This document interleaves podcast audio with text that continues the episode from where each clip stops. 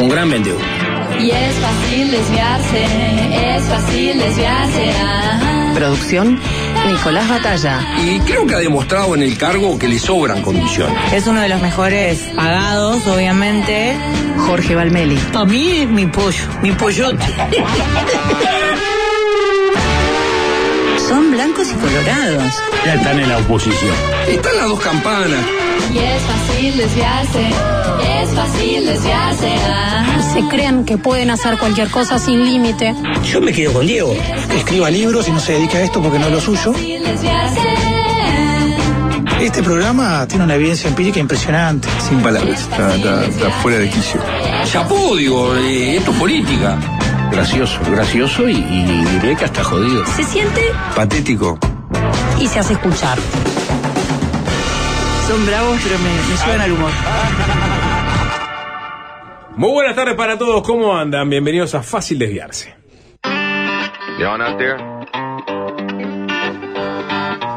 All right, let's get this thing moving.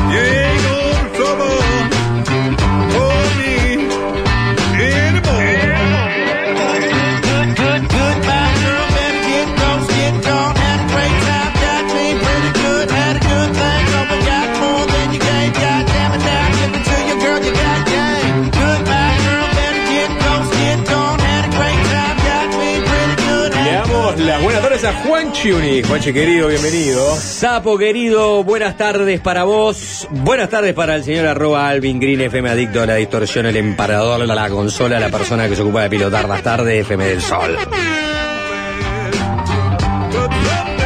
La gente preguntaba, ¿dónde está Juanchi? Acá está Juanchi, acá lo tienen en vivo y en directo. Para. para poner los puntos sobre la silla. Lalo Fernández. Siempre fue un gran programa deportivo, el de Lalo Fernández. Nada, dicho sea de paso, ahora cuando termines de saludar, hacer la ronda de saludos, te voy a hacer una asociación este, bastante increíble qué de lindo. lo de los puntos sobre las IES. Excelente. Con, con lo que te voy a contar. Eh, vos sos Nicolás Batalla, ¿no? Exactamente, El de ¿cómo las estamos, mañanas del Sapo? 12, ¿no? El azote permanente a, a- a la política en general, ¿no? No, no, no- En No, cambio, Jorge Valmeli, ¿qué tal Jorge? Sapo, ¿cómo andás? ¿Todo tranquilo? 097-441-443. Volvió Juanchi. Mensajes. Bienvenido Juanchi. Fácil desviarse estaba muy... mm, mm, mm, mm. Añadan. Qué lindo. ¿Cómo estaba fácil desviarse? Muy bien. Bueno, decía, eh, le- te voy a decir. Sí. Lalo, Lalo Fernández. los puntos Lalo la Fernández, los puntos sobre las IES. Informativo del 5, si no me equivoco. Era, sí, el era espacio, como el espacio de deporte que tenía sí, Lalo. Uno de los preferidos, pero lejos de mi viejo. Oh, mira Yo qué lindo. Escuchaba mucho a Lalo Fernández. Y Así sí. que te lo ato a, a la reciente muerte de, de papá. eh, lo que dijiste, los puntos sobre las IES de Lalo. Fernández. Creo que Lalo Fernández ponía mucho más los puntos sobre las IES.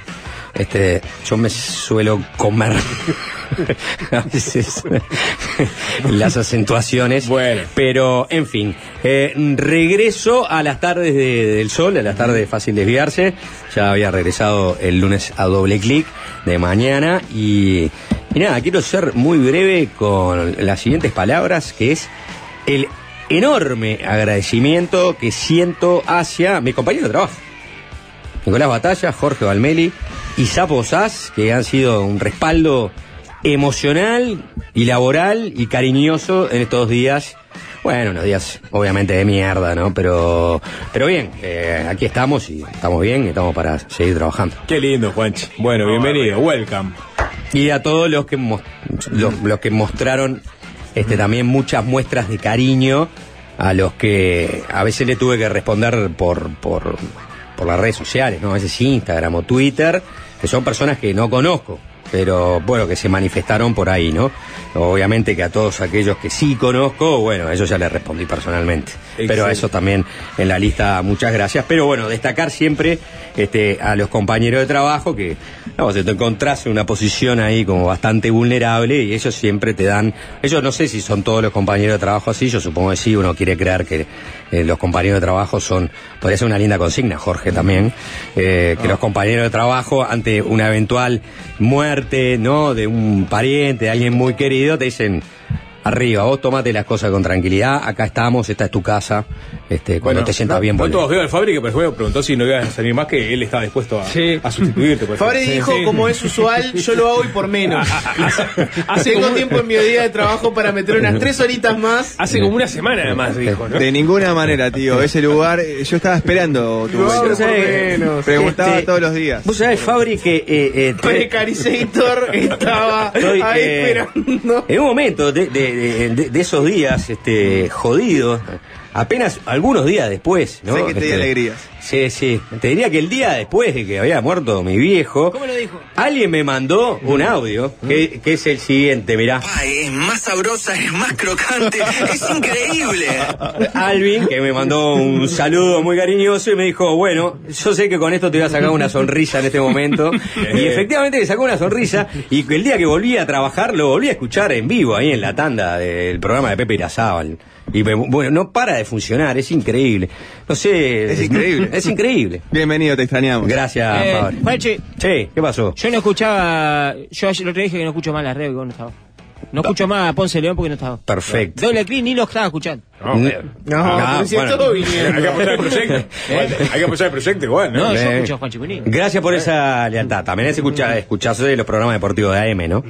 Esos son un Y a, clásico. y a. Londinsky y a Maggie también sé que escucha mucho. ¿Sí? para ver si anda Iñaki por ahí arriba. Ah, solo para eso. Porque ahora es la radio de Iñaki. Ah, Es- está, le- está, está, está generando el, el concepto de que Azul es la radio de Iñaki. Y que le da más atención, digamos. Sí, sí, sí, sí. Es la que le tiene más cariño, creo. Está ¿no? bien. No, pero, pero lo- lo- lo- ayer justo Ayer- estuvimos ayer estuvo. este, con Iñaki. Eh, eh, el lunes en principio vamos a tener, después le- les anunciamos, vamos a tener un... Hizo grandes aportes, Iñaki. Sí, sí, sí, Le- Después les anunciamos bien este de qué va, de qué va la mano. No es felicitaciones a los compañeros de trabajo lo que transmite la audiencia, ¿no? Bienvenido Juanchi, fácil desviarse, estaba muy tibio. Bienvenido Juanchi, fácil desviarse, estaba un poco aburrido.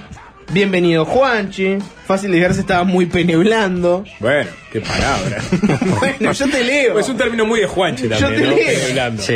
Yo te leo. Pero bueno, ¿por qué pero, mentir? Pero Jorge Valmeli, este, yo veía, ¿no? Este, cómo Leo, Leo, Leo Sarro fue a recoger las opiniones, las durísimas opiniones. Escuchá de los latigazos desde tu casa, ¿no? ¿Puede Escuché, ser? escuché.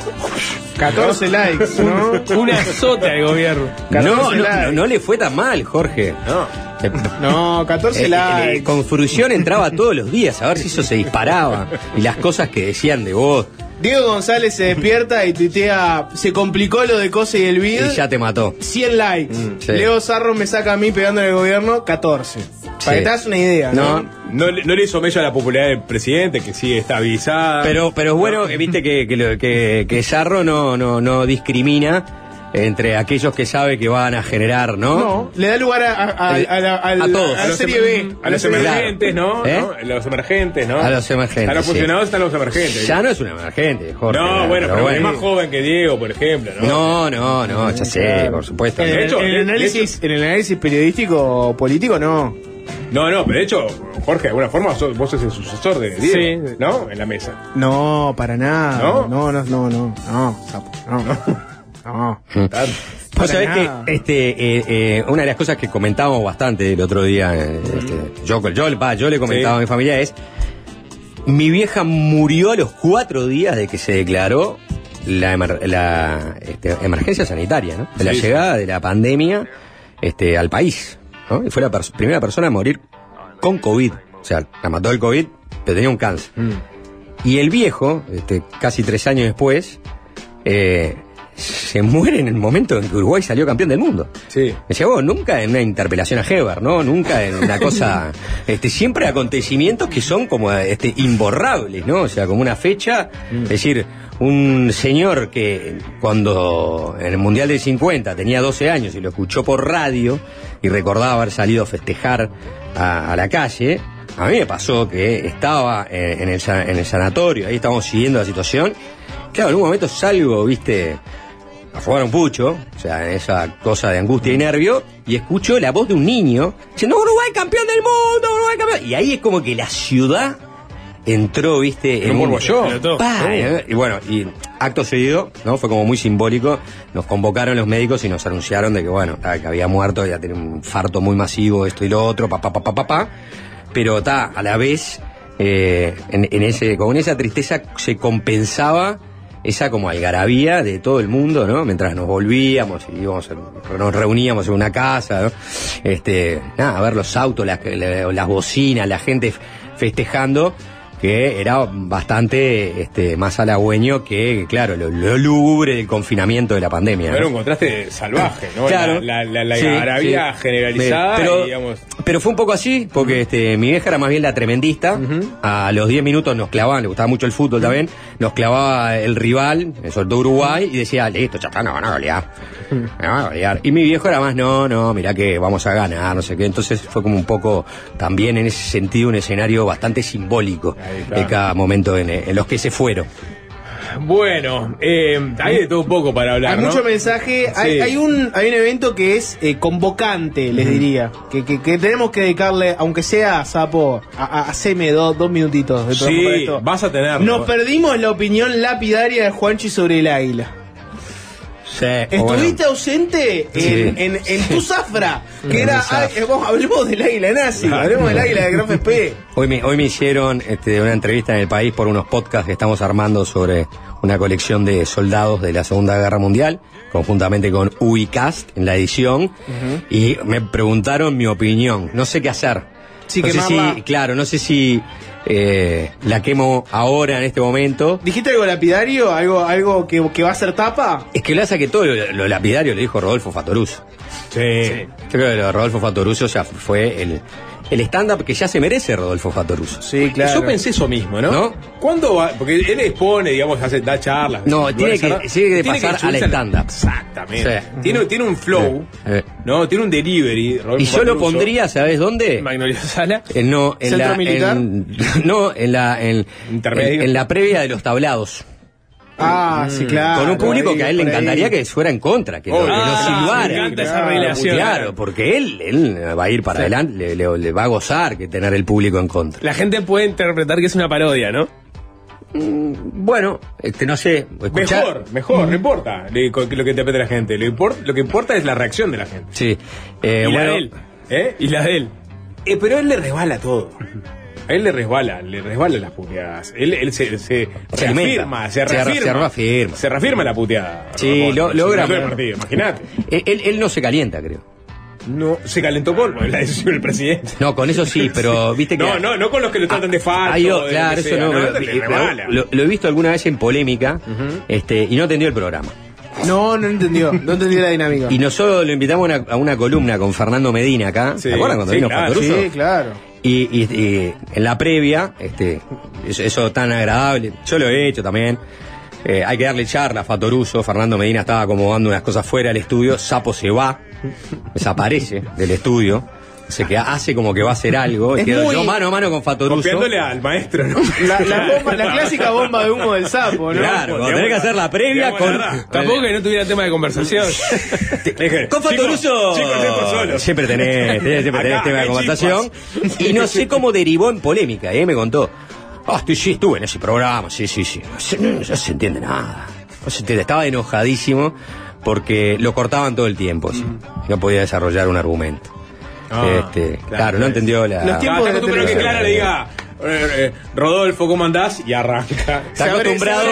abre. Claro, Clara horas. es lo que era Bengocheo para Lucho Romero, ¿no? En, el- en el quinqueño. Sí. O sea, es el que le levanta el centro y va este Rodolfo Fatoruso y cabecea. Y la verdad que se hizo un festín, ¿no? Sí, sí. Este, con fragmentos como eh, Achugarri convertiría la espada del general Lee en una eh, cucharita para revolver el café. Espectacular. ¿No? Sí. Este, al arco de Tito le pondrían una lámpara LED. y bueno, y así siguió, ¿no? Sí, sí. Siguió mofándose. Eh, como resumen, porque no voy a dar mi, mi opinión derecho, yo creo que en tal caso es, siempre es una discusión interesante, todas estas las que se dan sobre los símbolos del pasado y los símbolos del pasado asociados ¿no? a cosas nefastas. En este caso, obviamente, es el águila del Graspé el Graspé, es, es un barco de guerra, pero es un barco de guerra con la esvástica, el águila del nazismo, con todo lo que eso significó, o cuando hay estatuas de personas que fueron esclavistas, o, o el famoso rey Leopoldo de Bélgica, que cometió una masacre en, en- en- en el Congo belga. Eh, en fin, todas esas discusiones son muy interesantes, darlas. Yo creo que acá lo que se tendría que haber hecho eh, es, es haber recorrido ese camino. Haber anunciado una idea que tengo yo, contrastar con otras opiniones, consultar y después tomar una definición, que te ibas a dar cuenta que de todas maneras eh, las opiniones iban a ser mayoritariamente en contra de convertir esa pieza este, histórica en una paloma de la paz, ¿no? Pero bueno, ta, también hay otras lecturas políticas que se pueden hacer de En otros hecho. tiempos se, se usaba mucho el globo sonda. Que vuelva el globo sonda. Tiro, tiro una cosa en la red. Che, levantes el tubo. Cambue, tirate, tirate un tweet sobre el tema del aire nazi. A ver si prende. Y si prende, prende. Y después lo tirás oficialmente. Y si no prende, no lo tirás. Que, que vuelva el globo sonda. Sí. Está mal mi concepto del, del globo sonda. No, cada el globo sonda cada tanto hay que tirar un globo sonda. Pero, sí, sigue funcionando. Le personalicé en haber pero puede ser preguntado a las tres, cuatro personas que tenías alrededor que manejaban el tema. No, No, bueno, pero, Sí. pero hubo. Que al parecer que no- yo qué sé, por ejemplo, el ministro de la Silvera estaba, digamos, del lado del presidente, o sea, había. Del lado de la paloma de la paz. Del lado de la Paloma de la Paz.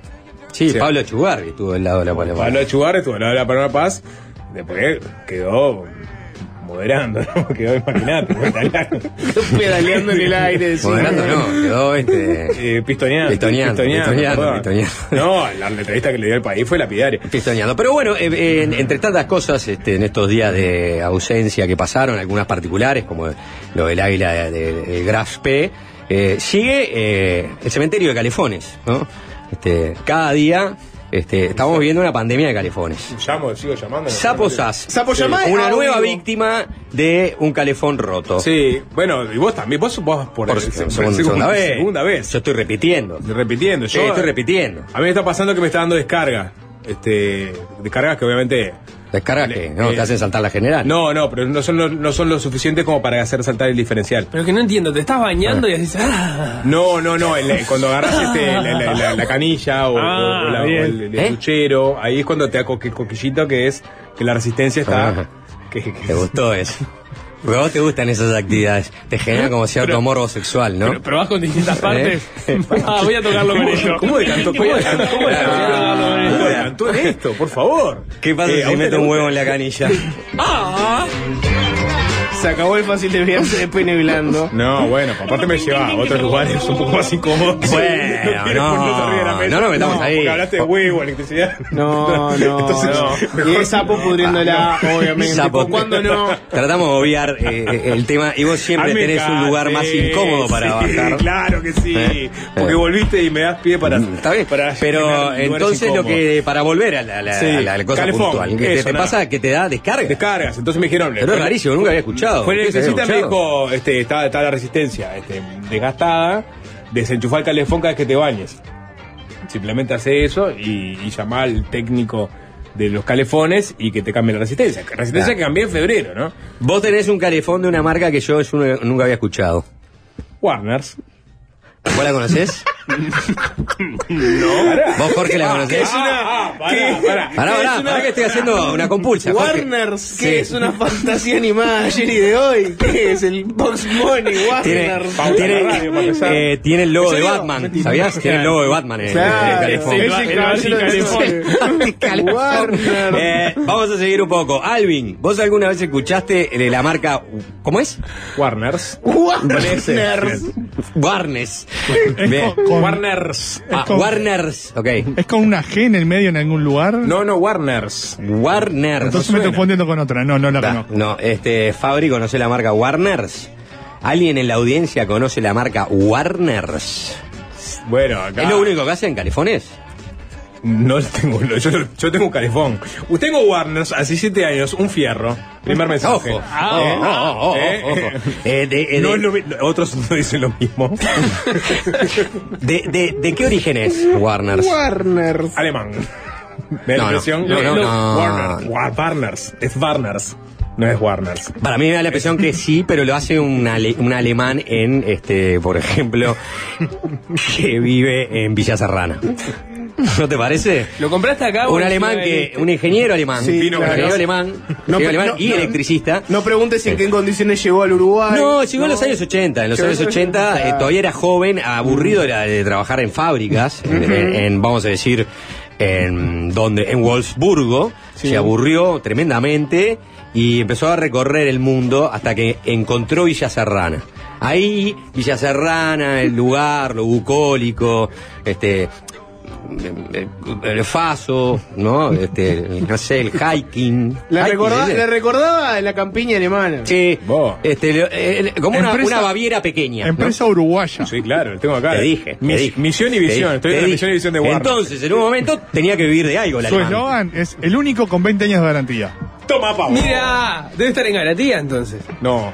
¡Ah, hermoso! Ah, es de los años 80 de verdad. La fábrica está en la ruta de Choparros Blancos. Porque hay, porque hay una garantía eléctrica y otra garantía Claro, que garantía. Bueno, Del eh, tanque, es el del alemán tanque. ese que, que, que registró la, la marca acá. Partners. Ojo que, hay Warner. mucha, ojo que hay mucha gente mandando mensajes diciendo Trajo el, el yo águila tengo Warner. Un calefón.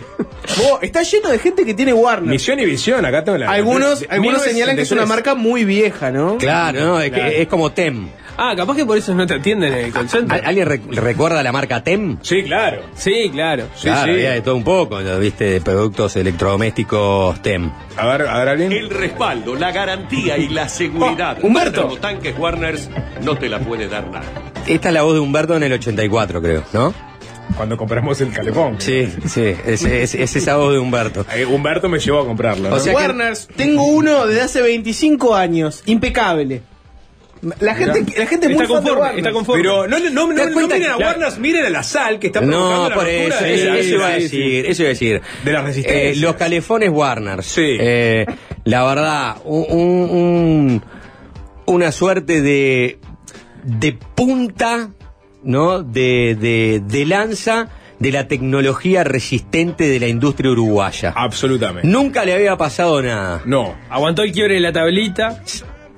Aguantó La- la, crisis del, del 2002, Exacto. aguantó la cianobacteria, aguantó cosas. Llegaron los eh, niveles y ya este, intolerables del agua salada eh, en OCE, entraron a morir los Warners. La última generación, ¿eh? Si con esto se va, Bueno. se va una generación. Pero eh, acá dice, ex- excelente. Conozco al dueño, le decimos Pablito Calefón.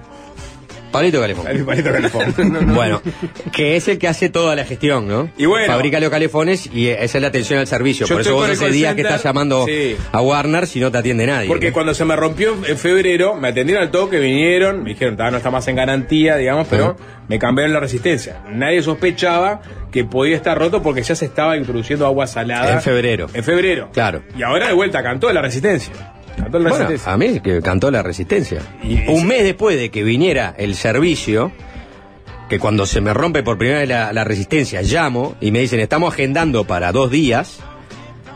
Bueno, dije, me pareció una eternidad, ¿no? Porque uno se da cuenta que ya cuando empieza a hacer frío, claro, el, el- el calefón es una de las cosas que más sensible te pone no tener en tu casa. Claro. Una heladera también, ¿no?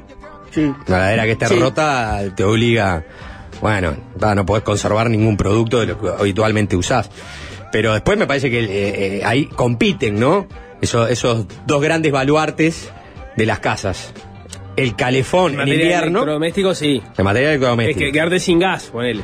Sí, está bueno, si tenés un corte de luz también, ¿no? Es un penal. Pero Sí, en materia de electrodoméstico, calefón y heladera. Para mí, ¿no? Sí, sí, sí, Este, claramente. En verano, claro, el calefón pasa a un segundo plano porque te podés pegar una duchita fría y no pasa nada. Pero ahora, hijo, dos en 48 horas, dije, no, va, 48 horas, bueno, está. A las 48 horas vinieron, cambiaron la resistencia. Me hicieron toda esa aplicación que yo ya hice al aire, ¿no? Al mes, de vuelta lo mismo. Empezó a saltar la llave de la casa. En un momento vi que el calefón estaba encendido y sin embargo la llave no saltaba. Guardé la esperanza de que no fuera el calefón. Imposible, cuando pasa eso siempre el calefón es- puede ser protagonista. Se ve que estaba goteando muy de a poco hasta un momento, listo. Era el calefón, saltaba. Y ahí llamo de vuelta al servicio y me dicen, no, mira que estamos agendando para dentro de 14 días. O sea que pasamos de 2 en un mes a 14 días. Lo que te demuestra Que que... va directamente proporcional a la cantidad de sodio que tiene el agua. Y, el- y la cantidad de tiempo que el sodio está en el agua. Porque cuando empezaron a aumentar los niveles, cuando a mí se me rompe por primera vez, capaz que iba, viste, mes y medio. Ahora ya tenés que sumar dos meses y medio. Eh, y encima, eventualmente, ese sodio va a seguir subiendo. su- La cantidad de miligramos por litro de agua. Y 14 días es, es inviable. 14 días sin calefón. Busqué alternativas. Y una alternativa ¿Fuiste es... hasta Barros Blancos? Porque dicen que ahí hay una planta exitosa de Warners. Tal vez si tuvieras un no, Warner. yo no tengo un Warners. Yo tengo tuvieras- una de las marcas líderes del mercado. Acá alguien dice que Warner es ¿Eh? la mejor marca de calefones uruguayos, muy por arriba de la No, no, no, no, no, de no, marca no, de no, no, no, colombiano. no, sé, no, sé no, qué habla, no, no, sé qué no, habla. no, no. Digo, porque acá ya están poniendo una compulsa, ¿viste? Sí. Yo sigo con Warner. Entonces vos podés, este, vos podés Hasta que este, venga alguien me diga, llamar a un electricista, porque averigüé. Sí. O sea, ¿qué pasa si yo lo llevo? ¿Qué pasa si este si la montaña va a Mahoma? O no sé si es al revés en este caso. Si Mahoma va a la montaña. Y me dijeron, En 14 días podemos pasar por tu casa, yo puedo pasar por la tuya mañana. Exacto. Ahora, y bueno. ahí me dicen. Voy ahora. te lo- ahí, te, ahí me dice, te lo arreglamos en, el día. En horas. Ah. En horas. Te lo arreglamos en horas. No está mal. En horas. Aparte, yo estoy dentro de la garantía eléctrica del calefón, que es un año. Te lo arreglamos en horas. El electricista. Este. Lo, lo, lo lleva. Y. No fue en horas. Pero fue en 48 horas. No está tan mal. O sea, en realidad menos de 48 horas. De un día para el otro fue. De un día para el otro lo arreglaron y ahora me mandó un mensaje, que se los leo con, este, El calefón. con la mayor de las emociones, que este, no, el, el calefón no, que el, el- el- el electricista me manda un abrazo. No, un abrazo no, perdón, estoy diciendo cualquier cosa. Buenas tardes. Hola. Tengo el calefón, voy en camino. Casi como si me lo hubiera escrito el de la moto un viernes de noche a la Claro. una de la mañana. Uh, claro. Música para mis oídos. Claro. Eh, bien, gracias. Pero ¿qué me dijo ayer? Pasa que está bravo el tema, porque no, no era que te lo arreglan en una o en un par de horas, como a mí me habían dicho del servicio. Llegué y tenía más de 40 personas adelante, con sus calefones. Y cuando me tocó el turno a mí, tenía 40 personas atrás. Pero el calefón ahí como aguantándolo como quien aguanta, digamos. Bueno, quizás algunos puedan, quizás algunos puedan, este, simplemente llevar la resistencia Ah. y, y pagar una resistencia y cambiarla. Mucha Capaz- gente dice hágalo manual que no es tan complicado. Está bien, pero lo que pasa es que si, yo, yo supongo que si tu calefón está en garantía eléctrica, No lo podés eh, tocar vos. vos tenés que mostrar el calefón. Miren, Sí. este es mi calefón, está la garantía, necesito que me cambie la resistencia. No es lo más práctico de trasladar el calefón, ¿no? No. Porque ni siquiera es, es tan sencilla la, la desconexión. Sí, sí. Mm, Yo no podría desconectar un calefón. O sea, me puedo dar maña. Pero mejor no. Es eso de que si te mandas una cagada después, ¿entendés? No, no. Yo creo que le mucho respeto a la electricidad para empezar. Ah, para lo desenchufás, viejo. Sí, o sea, igual, pero ya para desenchufarlo. O sea, mal. Sapo. Bueno, eh, eh, Bueno, está claro. Hoy Gonzalo Delgado Claro. con todo el aire que no cambia, no, no, si pincha no cambia No, la rueda, se dado el- cuenta que ni desenchufa un calefón. No, lo Eh, que hay que meterle mano a un calefón. O sea, vos podés decir, mira, es un tutorial o te puedes decir, pero después. Lo ya o sea, yo, yo he desconectado a Lo y haces. lo he conectado, pero ta, tenés que mm, Sí. sacarle el agua. No, por eso. Es un embole. es pe- claro, es pesado. En general lo tenés en altura, tenés que si Tenés es que grande, ayudar a lo, otra lo tenés, claro, tenés que sacar. Es, es una tranza. es una tranza. Ah, no, digo, tra- tran- cerrá la llave, desenganchá las colillas. Y otra cosa, primero lo vaciás, obviamente, porque si sos un boludo. bueno, te puede pasar la primera vez de no vaciarlo. de no vaciarlo. Sí, sí, es importante. Si, si no la tenés clara, ver un tutorial de Claro, YouTube. Claro. Sí, lo que plantea mucha gente, ¿no? Hay una persona que pone, con sapo, conocí Sí. al dueño de Calefones Warner. No, pero la cantidad de- la Hace cantidad de- 10 años, un cra perdido. Pasanos el contacto, Sapo quiere hablar con él. Con no, Pablito no, Calefón. Nunca vi, nunca vi. Sí. No, otro dice que es- se llama güey. Yo creo que hay que hacer una, hay que hacer una, Todavía, no hay que hacer una creo. mesa de calefones. Sí. Es un tema muy popular. este. Pero pondría calefones a discutir. Pondría los calefones. No, pero mirá, el, el de Calefón es Warner, el del servicio técnico de o tal otra marca. Son, son una, son víctima Claro. de esta situación también. ¿no? Víctima eh, y, y, un electricista. y potenciales beneficiarios también, ¿no?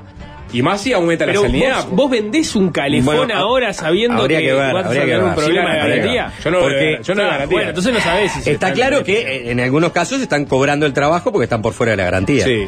Pero hay que ver también todos aquellos que vendiste, ¿no? En, en menos de un año que ahora estás hasta las manos. Claro, yo la, la- la- la resistencia la cambié hace cinco meses. Ah, bueno, pero eso, eso entonces. Ellos no, no, no cuentan que van a tener que hacer eso cuando venden el calefón. No, pero tampoco, tampoco me, me ofreció una garantía de la resistencia. Ah, la- esta, esta resistencia ya Mm, No. la perdiste. Y yo creo que sí. Igual la resistencia es, es nada al lado del calefón, ¿no? Lo que importa acá es el calefón roto. Sí, Eh, sí, la resistencia la puedes cambiar, no sí, nada. no sale mucha plata. O sea, por lo menos el tipo de resistencia que le pongo.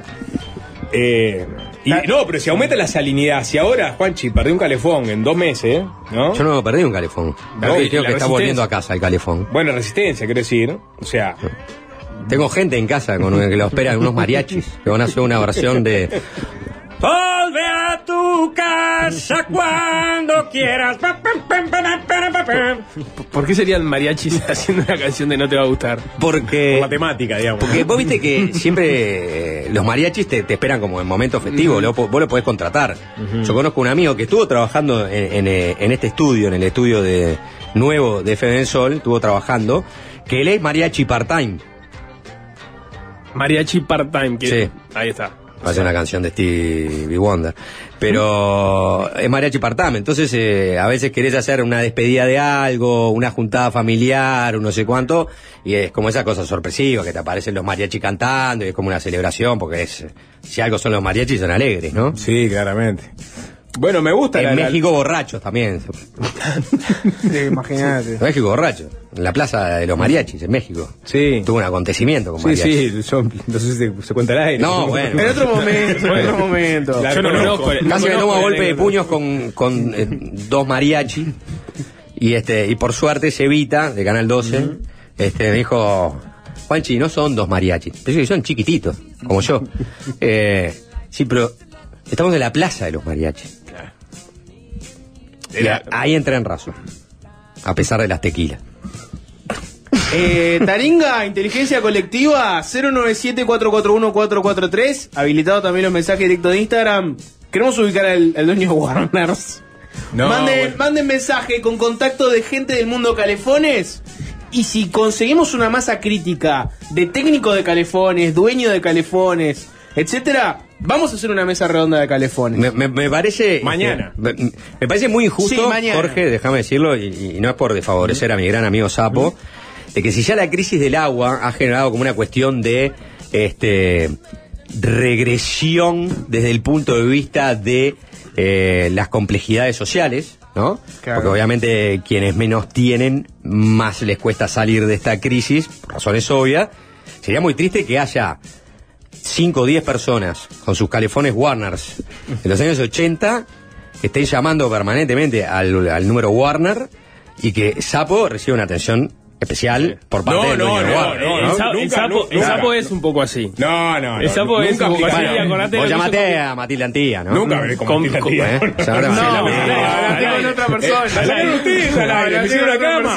Hablaste con otra No, persona. la verdad que ese, ese Yo contacto, ese ya no funciona Yo más. nunca llamé a nadie. Si te llaman a vos es ¿Eh? otra cosa. Cuando tuviste que vaciar la... Pa, para, para, pa, pa, pa, pa, Fue, fue la pa, sociedad civil organizada Sí, sí. que logró Fue el sacar a poder esos de los malandras de la Sí. De la plaza. Pará, pero la mesa de calefones es Sí. con calefones de izquierda y de derecha, hay que, hay que buscar algún tipo de equilibrio en No, ese sentido. yo creo que el calefón no tiene no, ideología. no hay. Es, es de derecha. Por ende, es de derecha, no tiene ideología. Me gustaría ver cómo te defiende el calefón de derecha este, este momento que está pasando, ¿no? con, toda la- con todos los callos oxidados y la resistencia sequía- pinchada, perdiendo agua, eh, ¿no? Iba a la hablar de más grande en la historia del Uruguay. Sí. y todo- todos los años que hubo antes, ¿no? Un Claro. calefón de hace Sí. 15 años. ¿Dónde está Casupa? Claro. Sí. ¿Sabes el tiempo que hubo para hacer casupate? Va a decir el Este- calefón de derecha. Me gusta que la gente, primero, ¿Cuántos ya- calefones hay en el ante la arena? Claro. Dígamelo, dígamelo. Primero, ya apareció el, tel- el teléfono del dueño de California Warners. Sapo, Gracias. Tenés tu solución a mano, ¿eh? No, gracias no, no, gra- no, gracias no, a la audiencia es- de Fácil de sacar. Sí. El ejército de Fácil de Viarse. Una noche más sin, sin, sin agua caliente para No, no, tengo. Te digo porque tuve que ser. Tengo agua este, caliente. No, ¿eh? Tengo agua caliente. Lo que tengo que hacer es desenchufarlo cada vez que me baño para, para evitar, un choque para evitar eléctrico. este, digamos, la descarga eléctrica. Ah, claro, no te está haciendo saltar. Ah, ah, no, claro. porque, Ah, porque fue, un, fue una Sí, no, no, es- no es- no es crítica la La funca, no o sea, no, no. No sos paso severino. No, no, no, no. Pero me dijo, cambiar la resistencia porque está por cantar. Sí, está bien, está, pero no sos paso severino. eh. No, no, no, no. En mi caso, estuve de nómade en los últimos cinco días. Sí, claro, claramente.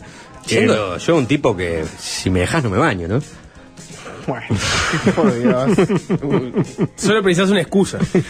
claro.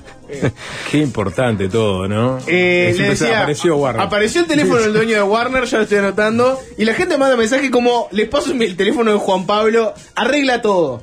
Ese es el tipo de, de contactos que quiero. Quiero gente que sepa arreglar calefones, que esté en el mundo calefón. Mande mensaje, Bueno, vas a una una mesa. curaduría y mañana armamos una mesa redonda vinculada al mundo Sí, del teléfono. Sí, ¿No? mesa calefones. Pero para mí, mañana necesitamos una mesa de, de, de calefonistas. Sí, de calefonistas, O sea, sí. Claro, calefonistas. El que, te- el que, el que lo fabrica, Claro. el que lo instala Sí. y este el que lo rompe. O sea, necesitamos a Montero en la mesa. No, no, no. ¿Cómo, cómo vas a señalar así al presidente Oce? No, no es, no, es culpable. Bueno, al cambio climático. no sé si Tampoco cambio climático es esta vez, culpable. ¿eh? Hay que licuar culpa. Bueno, este, es a la niña, si ya se fue, podría Sí. venir a dar entrevistas a la niño. niña y decir por qué tenemos tres años y medio de sequía, si no le pareció un poco Claro. mucho. Al niño que no se hace presente. El- ¿No? Sí, este es un niño de pene blando. Eh, ahí va. Porque- Ay, niño, Está niño, claro. El niño. niño, no, no- no ¿Eh? está bien eso para un niño. Este- este, por lo Si no general. sería un puber, Vamos ¿no? cerrando No, no, acá. no, no. Vamos cerrando esta Ah, parte. ese es el- porque a los niños se les enroca. Ah, ya, ya te va a tocar. El famoso niño turgente. Pero puta madre, es muy difícil entrar en una conversación de estas, El pero. famoso No, niño no es el, no es el momento, no es el momento. El A los niños se no les está- endurece el pito, es una cuestión médica, te No, digo. bueno. En serio. Eh, no, pues Canción de no arranque. no, no. Yo lo he visto por lo menos, la puta madre. Por eso, está, ya está, listo. Ya está, canción de arranque. ¿Quién tiene el Sí, arranque sí. hoy? El tema es que no podés entrar nunca. ¿Quién tiene el Acabó arranque de entrar? ¿no? ¡No! Si alguien va con toda la maldad, no quiero dar idea, del Radio Cat, no salimos ¿Quién, mal. quién tiene el arranque hoy? Yo tengo la canción de arranque. Eh, una de las cosas este, que hice por estos días, así como asiagos, fue volver a los Beatles, ¿no? que es como una gran banda de sonido de, de la vida de todos nosotros y de todos nuestros padres, ni que hablar. Y, y- y se me dio por hacer una playlist de que le puse los otros Beatles y agarré, creo que ya voy 120 canciones de los Beatles tocadas por otros, o sea que son los otros Beatles. Y después creo que si me cuelgo voy a hacerlo disco por disco, tipo el Rubber Soul, pero de otra. Las canciones de los Beatles siguen siendo las mejores, pero hay muy buenas versiones. Esta me llamó la atención, es un, es un recital en honor a, a George Harrison, creo, creo que no es el clásico recital que le hicieron un año de su muerte en el Royal Albert Hall, es otro, y es una típica canción así lucera rápida, Old Brown Shoe, cantada, ¿sabes por quién? Que sabe cantar muy bien, hizo giras cantando. Conan O'Brien. Fácil desviarse.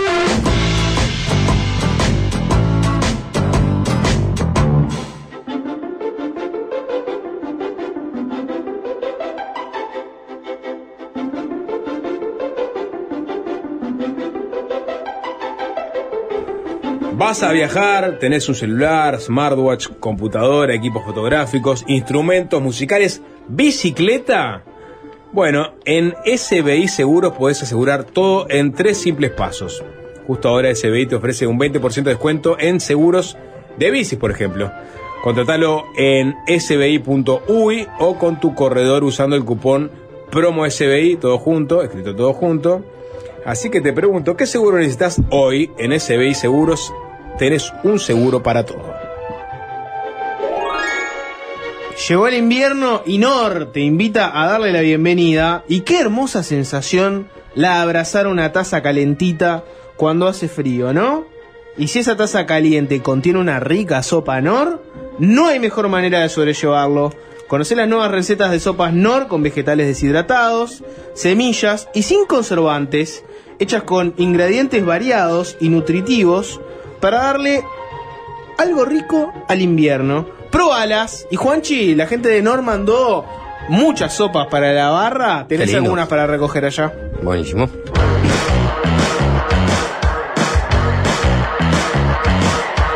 Bueno, vamos volando que tenemos mucho, mucho contenido. Eh, cortita la, la- la- la- el mediodía, eh, la Asociación de Madres Familiares de Uruguayos Detenidos Desaparecidos realizó una conferencia de prensa donde se avisaba que iban a compartir avances más recientes en la investigación eh, que se está realizando respecto a los restos óseos descubiertos eh, en el batallón 14. Bueno, finalmente la noticia fue que son restos de una mujer. Eh, Ese es el, el avance concreto que se hizo. Se determinó que, o sea, o se aseguró que se trata de un detenido desaparecido también. Esa fue la otra constatación que salió de la conferencia de prensa.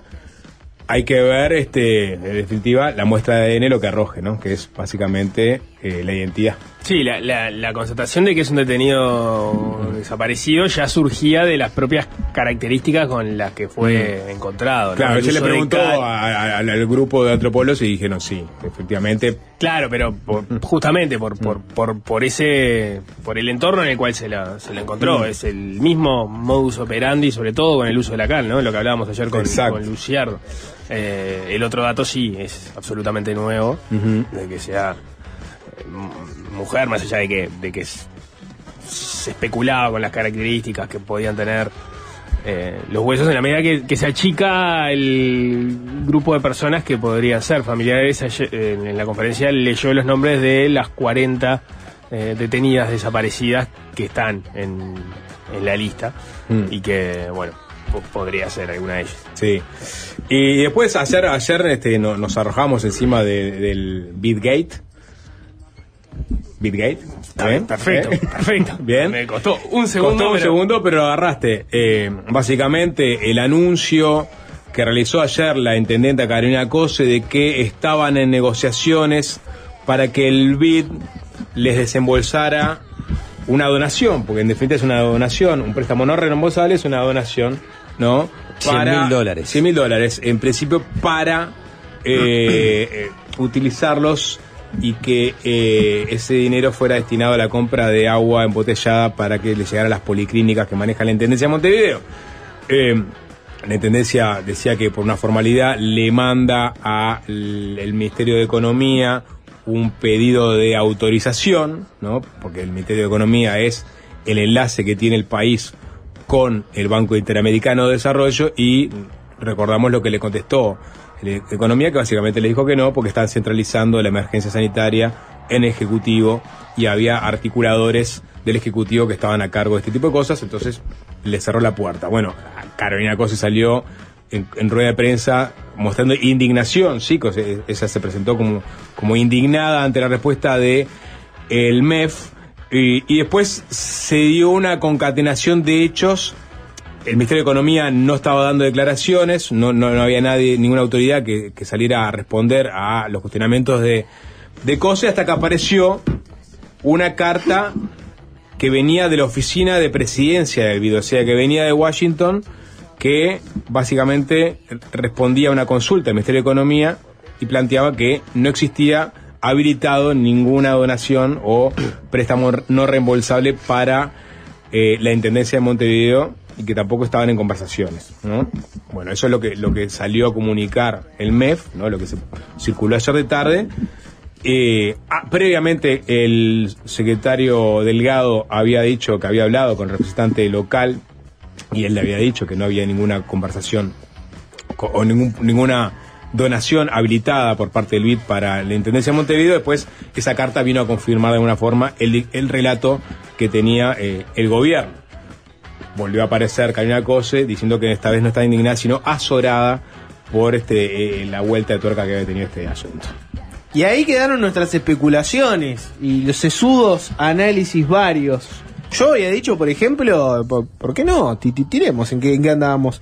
A mí me había llamado la atención que se diera esa desconexión, porque me parecía raro que Cose saliera con tanta fuerza y que atrás de ella viniera todo el Frente Amplio hacer énfasis y pegarle al gobierno por este tema con algo que no estuviera 100% firme, ¿no? ¿Se entiende? Me parecía raro salir tan cómodo de cuerpo y tan concertados todos para pegarle al gobierno por no haber habilitado ese, ese préstamo no reembolsable y que en realidad pareciera que no estaba tan avanzada la negociación como parecía.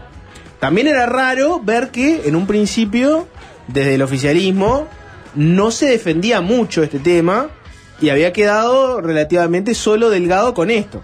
Hoy, por ejemplo, nos enteramos que desde que se dio la conferencia de prensa en la que la calle Pou te decreta la, la emergencia, hay ahora una política de que la comunicación sobre todo lo que tiene que ver con el agua va a estar centrada en el presidente y en presidencia en general. Y que, por ejemplo, se creó un grupo de WhatsApp, ¿no? Y que se le pidió a todos los distintos organismos que están coordinando temas vinculados al agua, sea OCE, el Ministerio de Ambiente, el Ministerio de Salud Pública, que antes de salir a hablar públicamente, consulten primero en presidencia.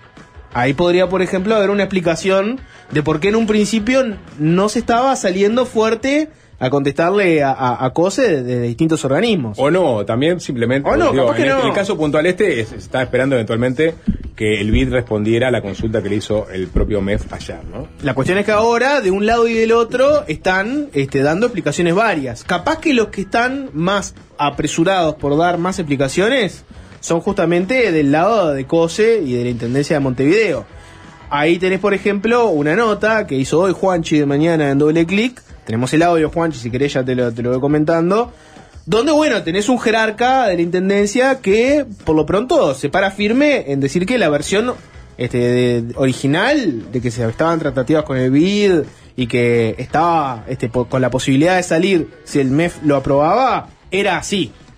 Tenés por lo pronto uno que ya salió fuerte con ese tema, Juanchi. Sí, Guillermo Monsequi, ¿no? Este, director de gestión ambiental de, de la Intendencia de Montevideo, eh, dijo hoy en doble clic que él tuvo reuniones con la gente del BID, que venía teniendo algunas reuniones con, con funcionarios del BID, que no se trata de reuniones informales, como se pudo decir, eh, por parte de alguien, sino bueno, son esas reuniones, reuniones que se tienen en el marco de la cooperación técnica que hay siempre entre el BID y algunos o los gobiernos eh, departamentales. Y él explicaba que en realidad el funcionamiento siempre es que los gobiernos departamentales este, eh, van elaborando proyectos de interés con, con eh, el, obviamente el Banco Interamericano de Desarrollo, que los van asesorando técnicamente en esos proyectos y se va este, hablando de los presupuestos, ¿no? O de la plata que se puede generar a partir de préstamos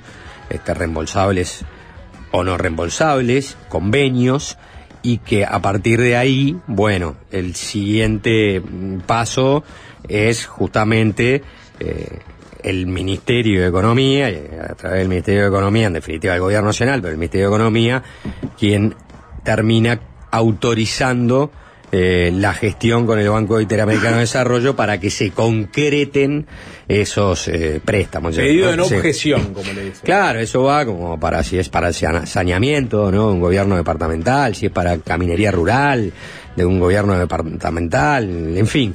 Pero bueno, que esas reuniones se, se- se habían tenido y que en, en definitiva es, es normal que así sea el funcionamiento y que la última instancia es la habilitación o la no objeción del Ministerio de Economía y Finanzas. Pero podemos escucharlo al, al propio Monsequi. ¿A, a quién le entra en la cabeza que yo voy a pedir una carta de no objeción al Ministerio de Economía diciendo que, eh, eh, que tenemos conversado con el líder la idea de hacer esto y pedimos autorización para avanzar si no ocurrieron? La, te- tendría que ser un delirante más que mentiroso, porque eh, ¿para, para qué lo voy a hacer? Yo tuve reuniones con los representantes técnicos del BID, con de los equipos de acá, que vinieron y me dijeron a mí, tenemos la indicación del presidente del BID de colaborar con Montevideo con la situación hídrica. Yo tuve reuniones, me reuní y, em- y empecé- dejé a los equipos técnicos trabajando, hubo unos intercambios posteriores y cuando tuvieron una primera idea dijeron, bueno, podemos ir por este lado y hacia esta dirección, lo primero que hay que hacer es mandar, Mandar- una carta de no objeción al BID, al Ministerio de Economía, para este para que nos digan que podemos ir adelante. Bueno, esa es la versión de, de Monsequi y en general que están este, dando desde la Intendencia de Montevideo. se reafirman en esa versión original de, bueno, COSE tenía un contacto eh, al más alto nivel del BID, hizo la gestión por ese lado, una gestión que parecería ser una conversación y después una carta, y después, desde el BID central al BID local, le dicen, bueno, entren en este tema, Monsequi lo que añade es, yo tuve reuniones con gente del BID de acá para hablar por este tema.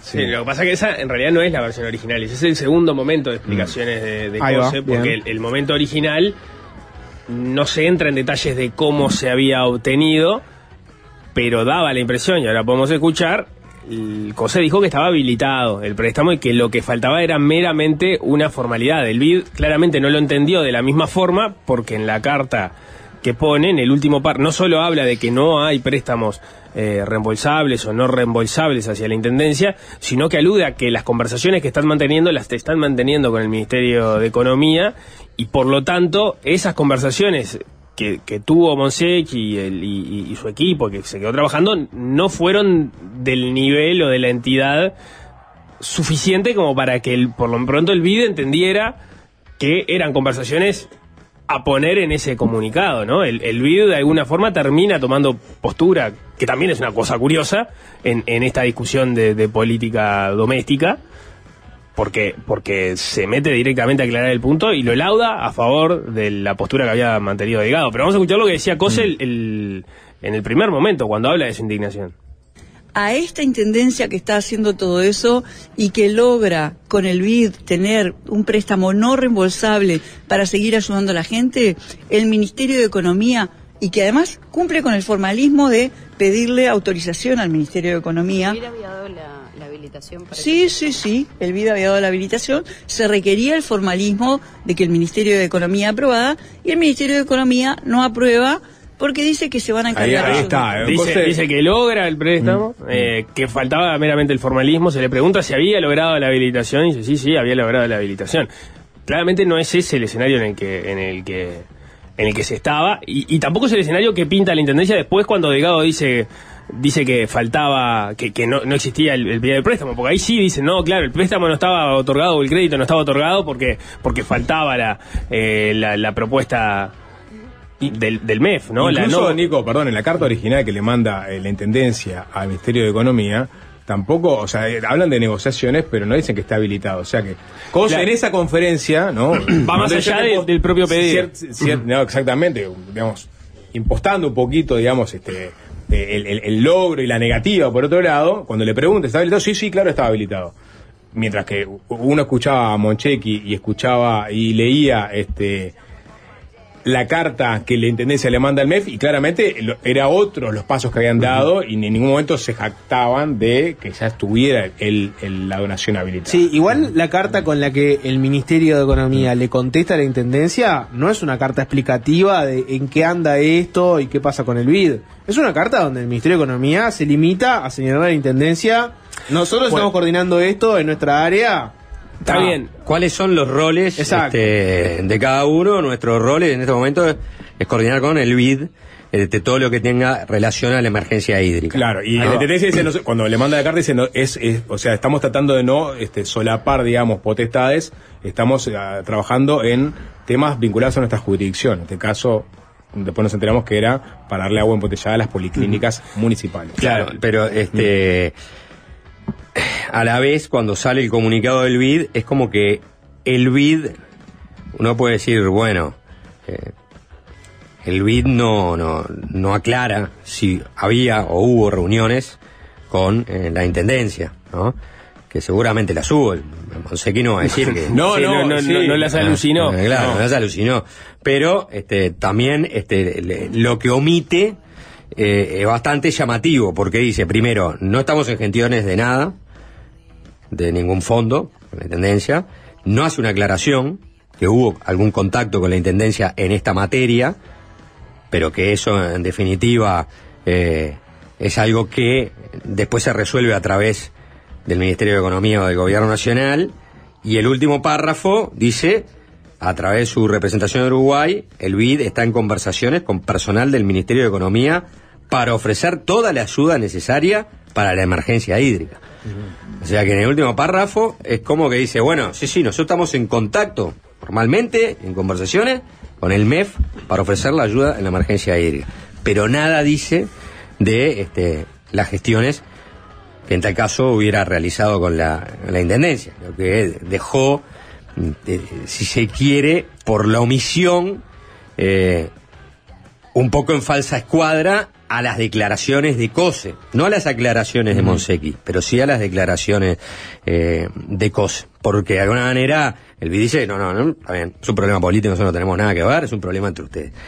Lo que sí realmente llama la atención es que, no sé, siendo manejando la Intendencia de Montevideo un presupuesto anual de más de 500 millones de dólares, o por darte una cifra, recaudando la Intendencia de Montevideo por concepto de multa casi 100 mil dólares por día, acá lo que estaba en gestión y lo que después estuvo en disputa era 100 mil dólares para comprar agua, 100 mil dólares para comprar agua. Entonces estamos hablando de que en términos relativos, para los presupuestos que maneja un gobierno departamental como el de Montevideo, para los ingresos de ese gobierno, para lo que maneja el gobierno nacional, con la asistencia financiera que hace siempre a los gobiernos departamental o departamentales, absolutamente irrisorio.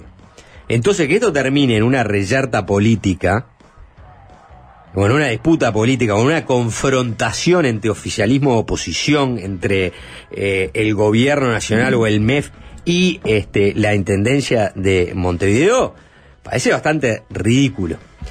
Y, y claramente no parece serio el manejo que, que, que, hicieron. Y ahí podría haber una autocrítica de las propias autoridades departamentales, de la propia intendenta de Montevideo Cose. Es decir, si esto era un tema importante, relevante,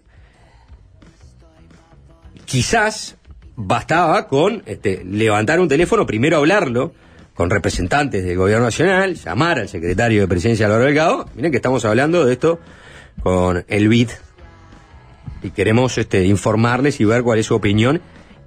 Y si la opinión hubiera sido, hablen con las autoridades del MEF, bueno, llamo y levanto el teléfono y hablo con las autoridades del MEF. Y si la autoridad del MEF hubiera dicho, nosotros estamos gestionando esto, entonces cuánto, bueno, este, eh, entonces no se nos va a permitir gestionar esto a través del BID, no, bueno, y ahí sí podía salir. Miren, hicimos todos estos pasos.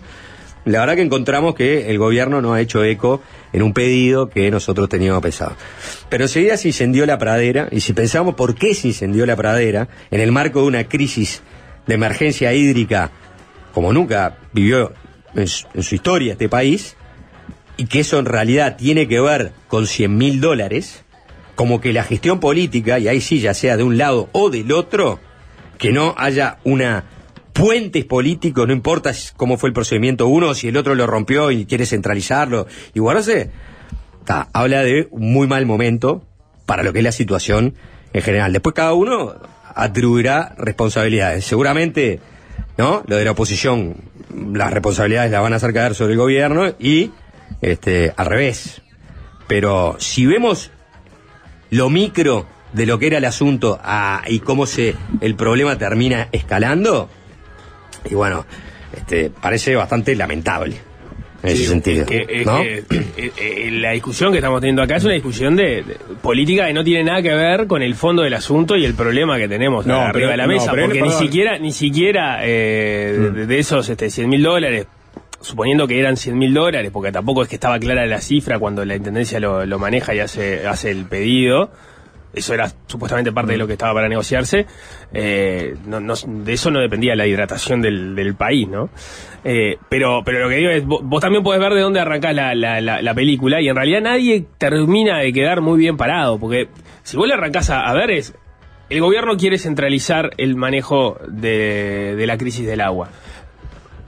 Está bien, pero ¿hasta, hasta qué punto el, el gobierno puede decir a la intendencia que se meta en lo suyo cuando eh, pa- parece que, que la viene corriendo de atrás en algunas Claro, cosas, cuando, ¿no? Entonces, cuando- cuando le erraste muchas cosas. Claro, no podés golpearte el pecho tampoco en que estás llegando con todas las soluciones que se necesitan a tiempo, más allá de que es verdad que la crisis y la sequía es, es histórica. ¿tá? Pero entonces, tá, eso de centralizar, la intendencia puede decir, a mí eso no me deja tranquilo porque para mí está llegando tarde, ¿no? De hecho, en, en- hábilmente Carolina Cose logró llegar con algunas señales antes, antes que, el, que el gobierno. Después vos podés decir, ta, pero te pones a gestionar esto y no tenés la habilidad política, lo que decías vos, Juanchi, de hacer una gestión verbal, más informal previamente con economía para ver si te van a habilitar eso y no un cruce tan este, frío de, de, de- de mails que parece que en realidad no querés que te aprueben nada, porque no mandás un correo así escrito no sin decir agua va y, y la respuesta es la misma. Aún así, vos podrías decir, bueno, pero ¿por qué economía va a negar un fondo no reembolsable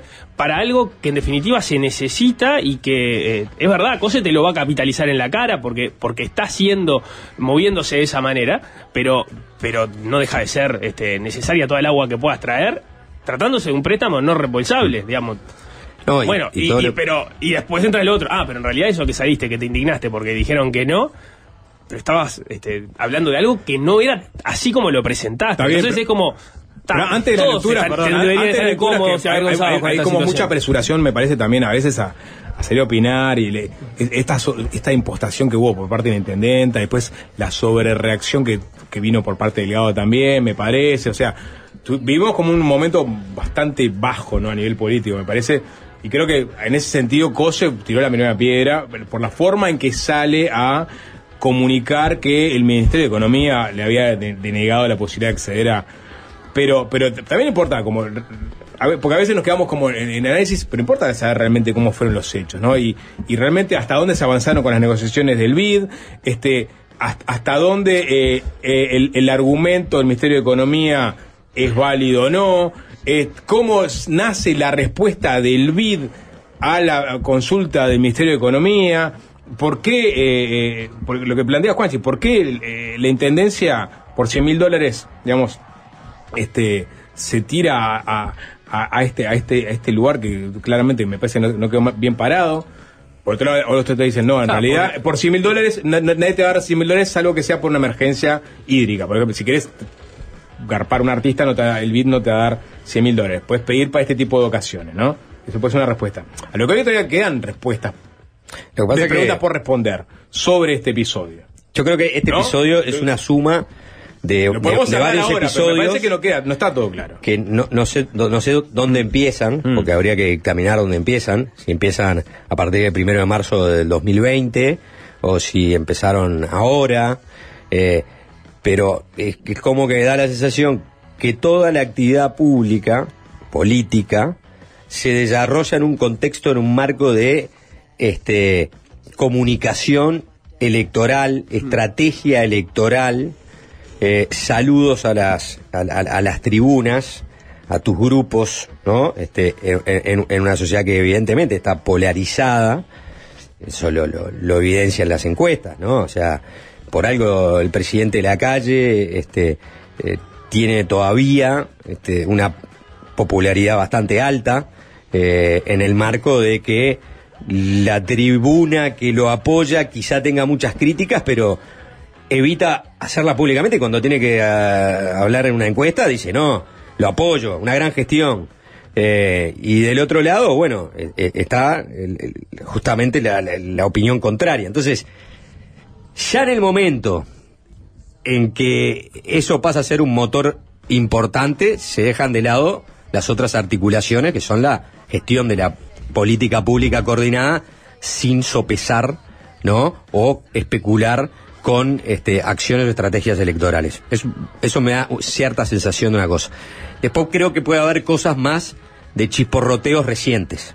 Seguramente a nadie en el gobierno le gustó cuando Carolina Cose desfiló por Argentina, criticó la acción de gobierno en Argentina, criticó este, a, a la calle, a su gestión, se puso desde ese lugar, o va a Bruselas a, a hablar de que está tratando de gestionar la, ¿no? la, la- la- la crisis hídrica, es- ha endurecido mucho su discurso, eso no debe gustar, pero a la vez si ella lo pudo capitalizar, capaz que no en esta última oportunidad, pero sí en, la- en- en- en otras, es porque probablemente vos como gobierno dejaste... Le diste ese espacio. Claro. Mostraste falencias, abriste la brecha y ahí este, se están metiendo... Si es una mejor gestión de todo este problema que estamos teniendo, probablemente la situación fuera otra, ¿no? Sí, tenemos que hacer una tanda. Se viene la nota de fácil desviarse de hoy. Es con el senador nacionalista Jorge Gandini. Y es fácil desviarse, es fácil desviarse. Ajá. Ajá. Y es fácil desviarse, es fácil desviarse. ah. Fácil desviarse.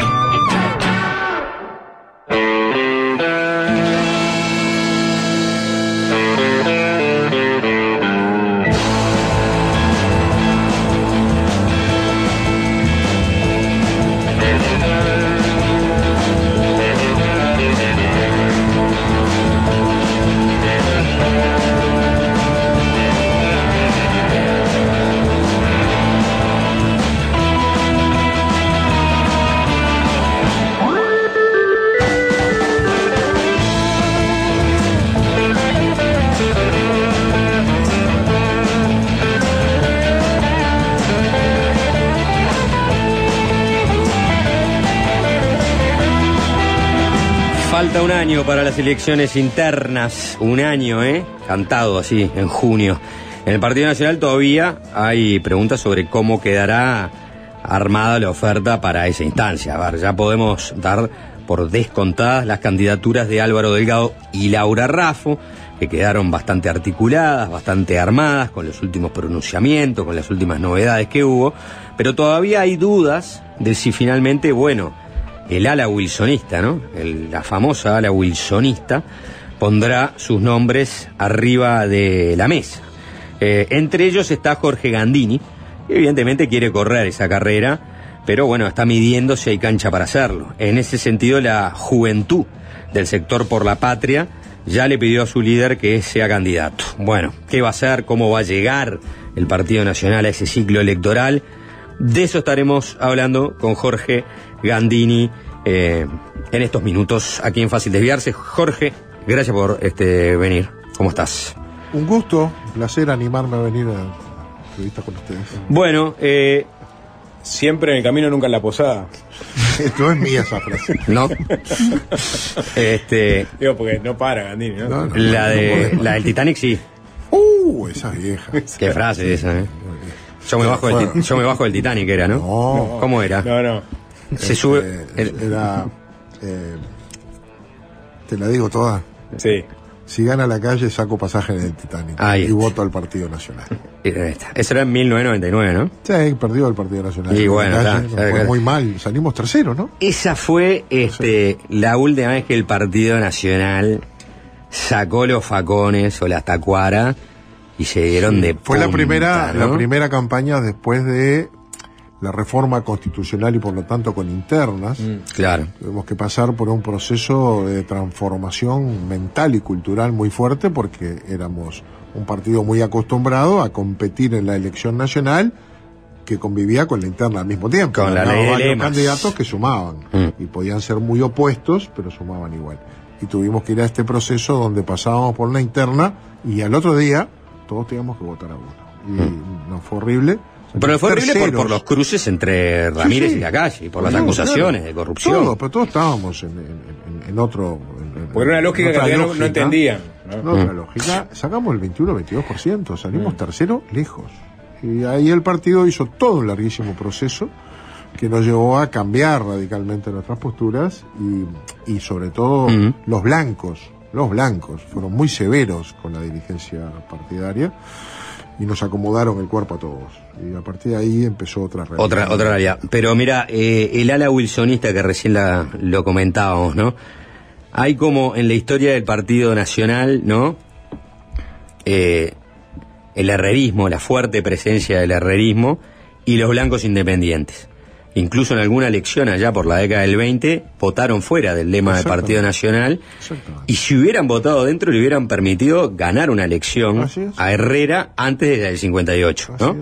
Entonces este estaba esa división clara, esas dos alas del Partido Nacional, que después con la aparición de Wilson, eh, bueno, pasa a ser Wilson la figura descollante del Partido Nacional en un momento, ni que hablar de- después de la dictadura, pero bueno, está proscripto, no puede participar de la elección, muere y resurge, si se quiere, nuevamente el herrerismo con la figura de la calle Herrera obteniendo el gobierno. Y queda, este, de un lado, Carlos Julio, este, con ese movimiento este, nacional de Rocha, pero mucha, mucha cosa este, centrada ahí en el herrerismo. Y en las, en las a, a- mitad de término, en, en- en los 90 aparece Volonté, como una candidatura que podía llegar a representar, ¿no? Esa otra ala de, que no era el herrerismo. Y lo que hablábamos, ¿no? En el 99 empieza a aparecer de, de a poco una figura ahí apoyando a Ramírez, pero después tratando de conciliar entre la, la, la la fuerte pelea que hubo en esa interna entre Ramírez y la calle, es la figura de la Rañaga. Y finalmente la Rañaga termina encarnando esa otra ala del Partido Nacional, la Rañaga este, por un lado, y la calle Pou con esa tradición de un herrerismo más amplio y abierto este, del otro. Y ahora ninguno de ellos va a participar de la próxima elección. La Rañaga es. murió y la calle no lo puede por mandato constitucional. Y todo parece concentrarse en dos figuras excluyentes. La de Álvaro Delgado, una suerte de delfín del presidente de la calle y representando a su sector, y la de Laura Raffo, representando al herrerismo, que es el sector tradicional de donde proviene este, la calle Pou, si se quiere, pero que en este caso juega con candidata propia.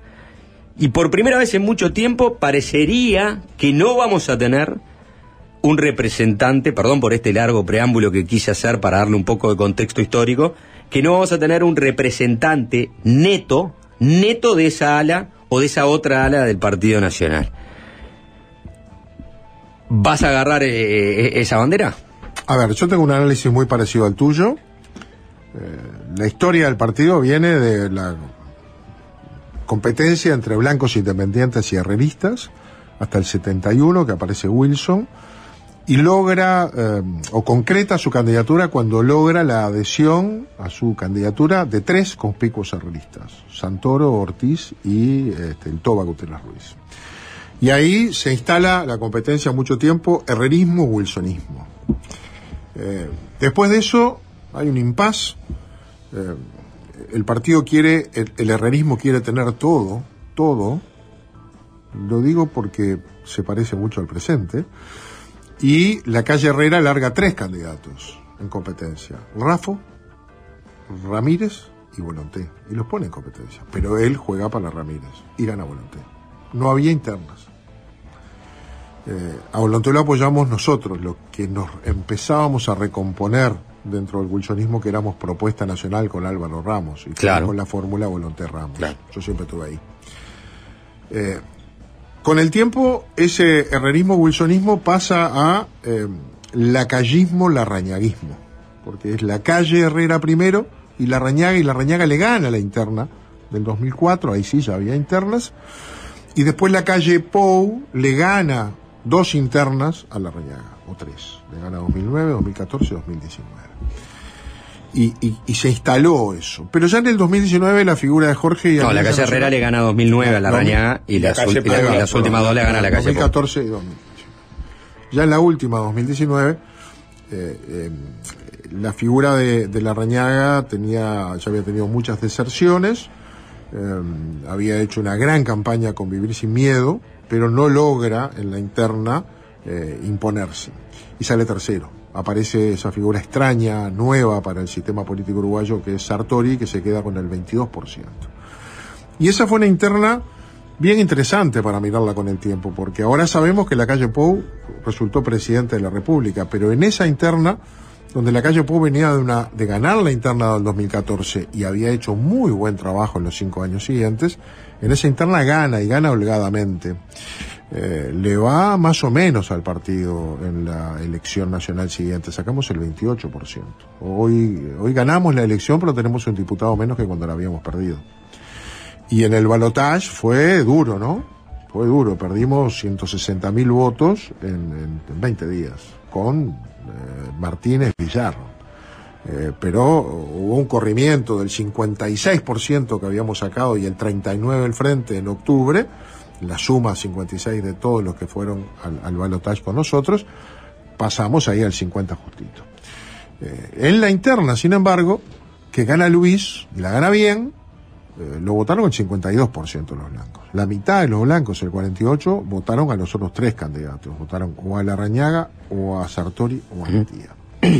Hoy vamos a un proceso en el cual la calle, que es el que ganó la interna, no puede ser candidato, y la Rañaga, que es el otro líder natural que había, más allá de su volumen en ese momento, mm, no está. Pero además ese, ese esa otra parte del partido, que no la llamo wilsonismo, la llamo lo otro, tuvo tres candidatos que ninguno lo va a hacer. Y eso pone al partido frente a una instancia novedosa. ¿Cómo han ido sucediendo las cosas? Bueno, hoy aquel grupo mayoritario de Luis que se presentó bajo el lema o el sublema eh, Todos hacia adelante, que lo llevó a, la calle Pou, eh, hoy va dividido en, este, en dos. Eh, Ya no son todos, sino algunos. Claro. Delgado y no algunos existe más el sector Laura. todos. Unos decir, muy cercanos. el sector, a la hay- Torre- a- algunos, algunos y algunos otros. Todos reuniones herreristas, digamos. Cuando los escuchás, algunos dicen casi todos y algunos. y casi todos y algunos, o al revés. ¿no? Casi todos y algunos, está bien. Mira, Lo cierto es que hay una candidatura eh, muy cercana a la torre ejecutiva, muy oficial, digamos, y una de Laura Raffo que, que es apoyada por el sector más eh, ortodoxo del herrerismo, por el más tradicional, por la 71, digamos, por la calle Herrera. Y en lo que era lo otro, por distintas circunstancias, eh, no, s- no, no, no se pudo recomponer un espacio.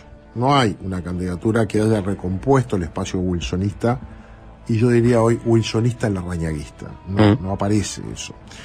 Y varios de los que estaban allí eh, han tomado decisiones eh, de, de acompañar a uno u otro de Mm. los dos candidatos del tronco herrerista. Claro. Antía notoriamente está con Álvaro Delgado. Eh, y, y los de Alianza Nacional, eh, y Carlos unos fueron Cami, con Álvaro Delgado y otros fueron Raffo, con Raffo, claro. ¿no? Uno sí, uno por un lado y para el otro. Besosi se fue con, con Rafo. Y nosotros nos quedamos con muy poquita cosa ahí, muy poquita. Eh, y, y ahí está planteada la cosa. Y, queda y por está la definir- 40, ¿no? Está la 40 No, la ahí. 40 está con Álvaro Delgado. Firmo hoy, apostamos lo que quieran. Firma hoy que la sabemos. 40 no va a dar sor- ninguna sorpresa. No va a estar con Gandini. No, no, no, no, tampoco. No, eso sé. Vamos, No. hoy, hoy eh, pasa una cosa Digo, curiosa. estás diciendo, yo estoy, yo estoy muy abroquelado en un grupito chico. Sí, sí, lo digo con claridad. Este, no, no, no. eh, a ver, creo que las cosas son como son. Y Mm. punto. No, no- no hay la pena forzar la realidad. No hay verdad más absoluta que la realidad. Yo lo que, lo que les digo es que hay este, eh, conversaciones y pasa una cosa muy curiosa. Hoy todos reivindican el wilsonismo. Nadie Ujú. reivindica el herrerismo. Parece, parece increíble. Todos son wilsonistas y hay wilsonistas por todos lados.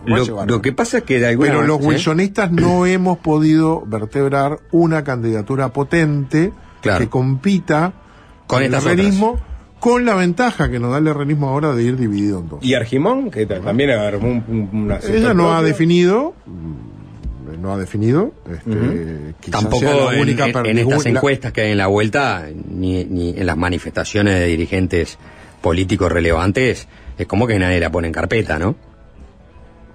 de que de si va a ser candidata. Claro.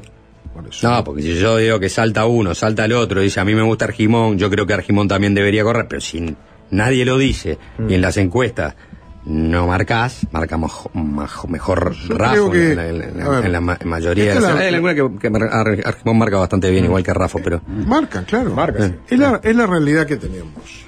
La de ahora. Y la pregunta de Juancho. El ¿no? viernes de la semana que viene va Sí. a faltar un año para la interna. Mm. Ustedes que son buenos periodistas e investigadores, pónganse un año antes de la interna pasada y van a ver dónde estábamos. Estábamos sin Cabildo ni Manini, estábamos sin Talvi en el Partido Colorado, Sin Sartori. estábamos Sin sin, Sartori. Sartori en el Bien. Partido Nacional, estábamos con Novi que marcaba como el 10%, estábamos con un Bordaberry que marcaba bien y una Rañaga que... ¿La Rañaga había vuelto ya? ¿Te acordás que se fue la Rañaga? Nunca más, se había vuelto para Sí, ese entonces. Eh, o sea, había una realidad bien diferente porque pasan muchas cosas. Y van a pasar muchas cosas porque la gran mayoría de la gente le quedan las elecciones tan lejos en sus prioridades que no se han puesto a pensar. claro.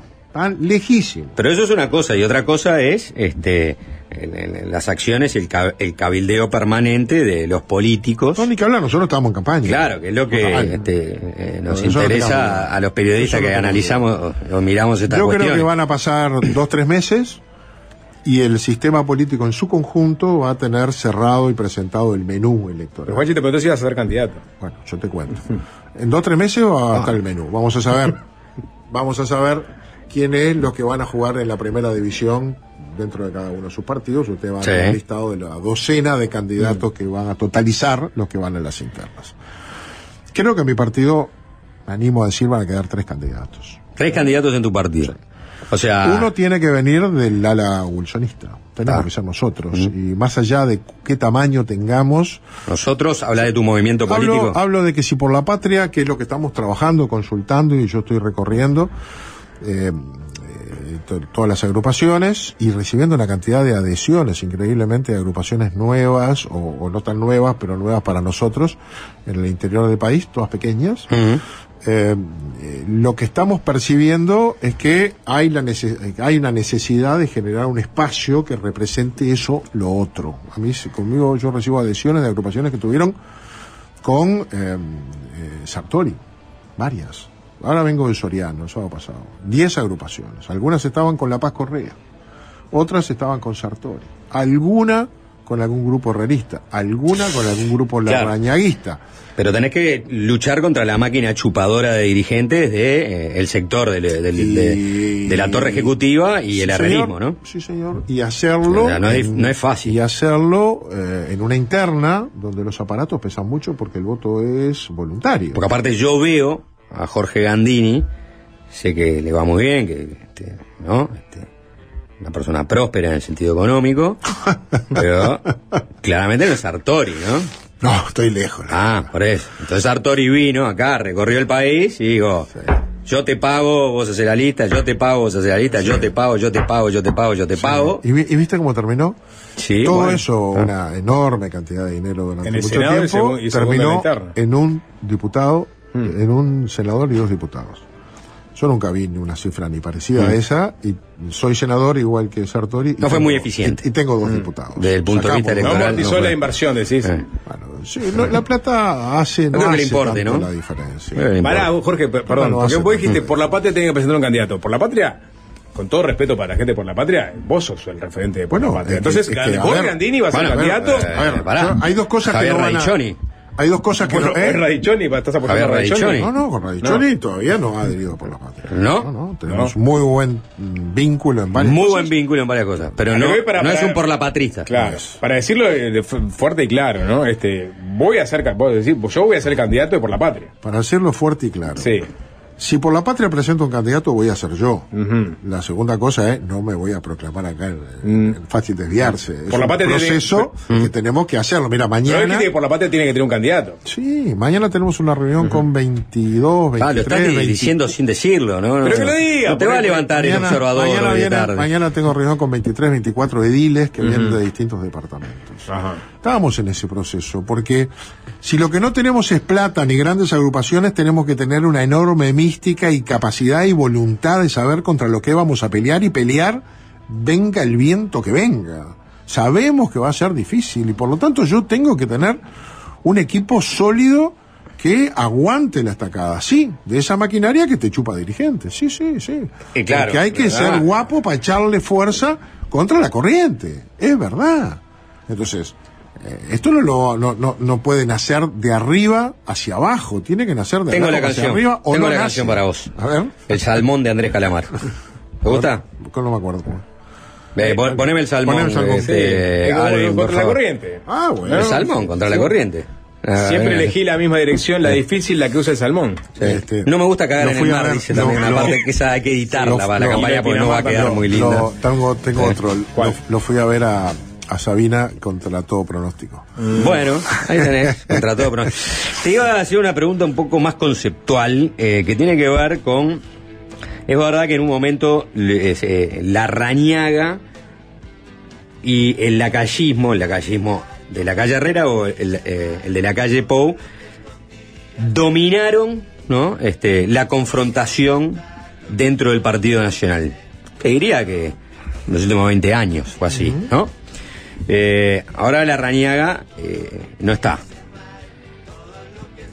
Pero si uno remite a lo que es el wilsonismo y cuáles son las banderas del wilsonismo, por supuesto que hay una bandera muy relevante del wilsonismo que es cómo Wilson se opuso a la dictadura y todo lo que pasó después. Entonces lo pone en, en- en un lugar que yo lo voy a describir como el del zurdo Bagual.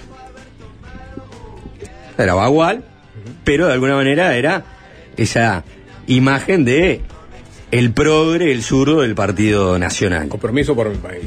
Ni que hablar, ni que hablar con el Movimiento Compromiso Nacional de Rocha, con Carlos Julio Pereira y todas esas cosas que bueno, hoy serían impracticables y que en algún momento también, pero que estaban dentro del programa de Wilson como, bueno, parte de la reforma agraria, la nacionalización de la banca, en fin, todas esas cosas que hoy nadie lo plantea, ¿no? Creo que ni, el partido más ni a la izquierda. Wilson en el 85 tampoco. No, exactamente.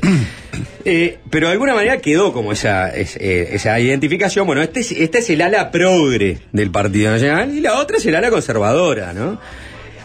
Y sin embargo, la Rañaga, que termina este, representando la otra ala del Partido Nacional, me pregunto en qué medida, yo tengo que es una pregunta injusta con un finado, pero en qué medida el arrañaguismo no dejó de lado o fue dinamitando esa ala progre. Pienso en una medida nomás. Por ejemplo, abrazarte al tema de la seguridad pública y proponer una Guardia Nacional en la última elección, ¿no? Un plebiscito para la Guardia Nacional. Entonces, me pregunto qué tanto de eso, de esa esencia del progre blanco, todavía queda, está ahí, o simplemente desapareció y por eso el partido es eso. Es el 28% o el 27%, cuando en algún momento pudo ser algo más. En los 90 estaba dividido más en 33, 34. el Bueno, la Rañaga en el ¿no? 2004 sacó el 35, pero casi su- el se- 36. Está bien, pero ahí se hundió el Partido Colorado, ¿no? porque era el partido de la crisis. ¿Ah? Pero si, yo te- si vamos, al, si vamos a la última ley de lemas, todo más o, más o menos, y el frente no había crecido tanto, todos más o menos eran tercios, 33, 33, 33. Ah, Al Partido Nacional ahí le falta 4 o 5 puntos, que perdió y nunca más volvieron. Es verdad. ¿No? Entonces te digo, ¿queda algo de esa esencia? Esos puntos en la última los perdió por la izquierda o los perdió por la derecha. Bueno, es, interesante saberlo también. Pero volviendo a mi pregunta, eh, ¿qué queda de esa esencia progre del Partido Nacional? ¿O vos mismo? ¿qué re- ¿Crees que representás algo de eso? ¿Tu trayectoria política habla de, de, de hacer honor al movimiento de por la patria, a esta cosa de, ¿no? De, el progresismo dentro del Partido Nacional? Sí, yo no puedo representar otra cosa. Y por eso estamos haciendo esto. Porque, a ver, toda esa etapa que vos describías de confrontación, herrerismo, larrañaísmo, se hizo durante un partido en la oposición. Estando en el gobierno, los márgenes de confrontación disminuyen muchísimo, porque cualquier eh, cuestionamiento a la mayoría partidaria es un cuestionamiento al gobierno y es un alineamiento con la oposición. Y por lo tanto, las discrepancias las manejamos mucho más adentro que, el perfilismo afuera, porque el perfilismo afuera joroba el gobierno, pero además te aleja de la gente, de la gente de tu propio partido. Entonces, eh, han cambiado muchas cosas. Yo tengo muchas diferencias, pero las manejo donde las tengo que manejar. Fui a ver al, al secretario de presidencia el otro día por la rendición de cuentas, pero bajé y no hablé una palabra, porque no gano nada con decir las cosas que yo espero. Eh, me parece que no hago bien. Vendrá el año que viene, será así ya un año de campaña donde tendré- tendremos que distinguirnos y yo tengo a mi equipo trabajando, tratando de construir hay que un poco. propuestas. Sí, pero además hay que tratarlas a todas, ponerlas, este, no voy a ser original, por la positiva, porque no es cuestionando, es que hay que mejorar el cambio, hay que mejorar los cambios o hay que hacerlos en cosas que no se han hecho, sin criticar ni cuestionar, porque no estoy desconforme con este gobierno. Entonces los márgenes, el pretil por el que tenés que pasar es muy finito.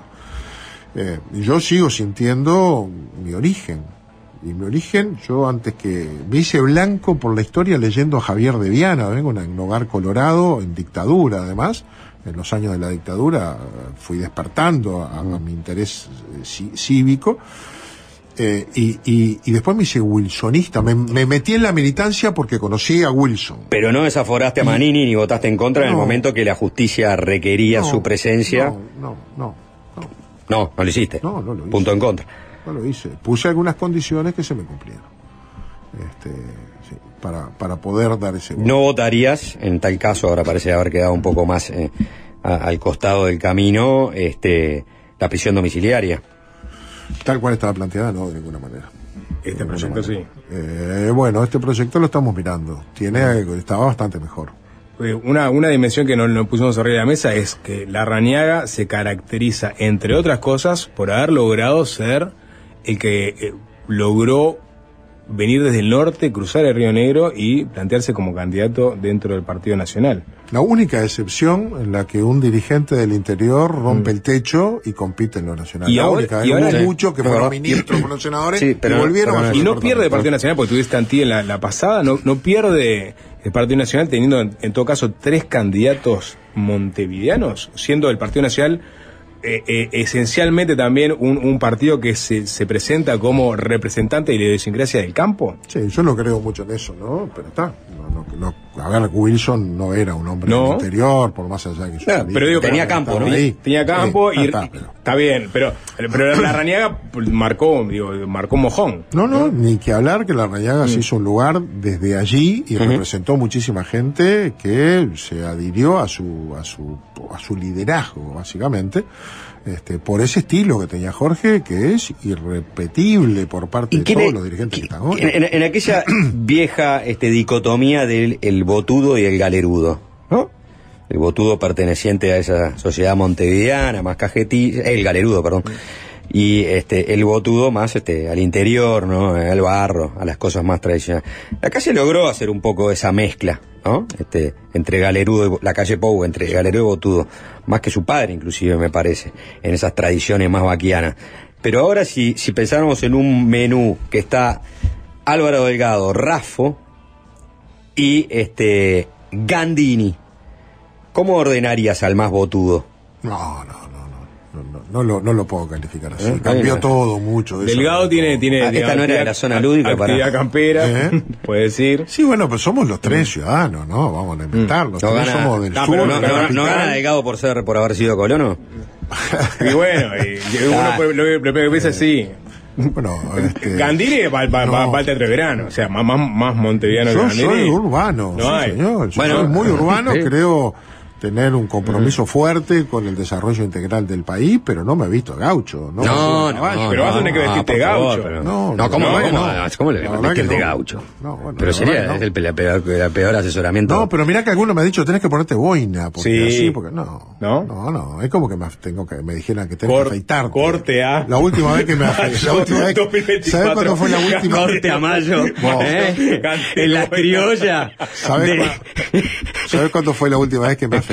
Para sacarme la cédula de identidad en 1980. Me afeité, me saqué la foto de la cédula y nunca más me afeité.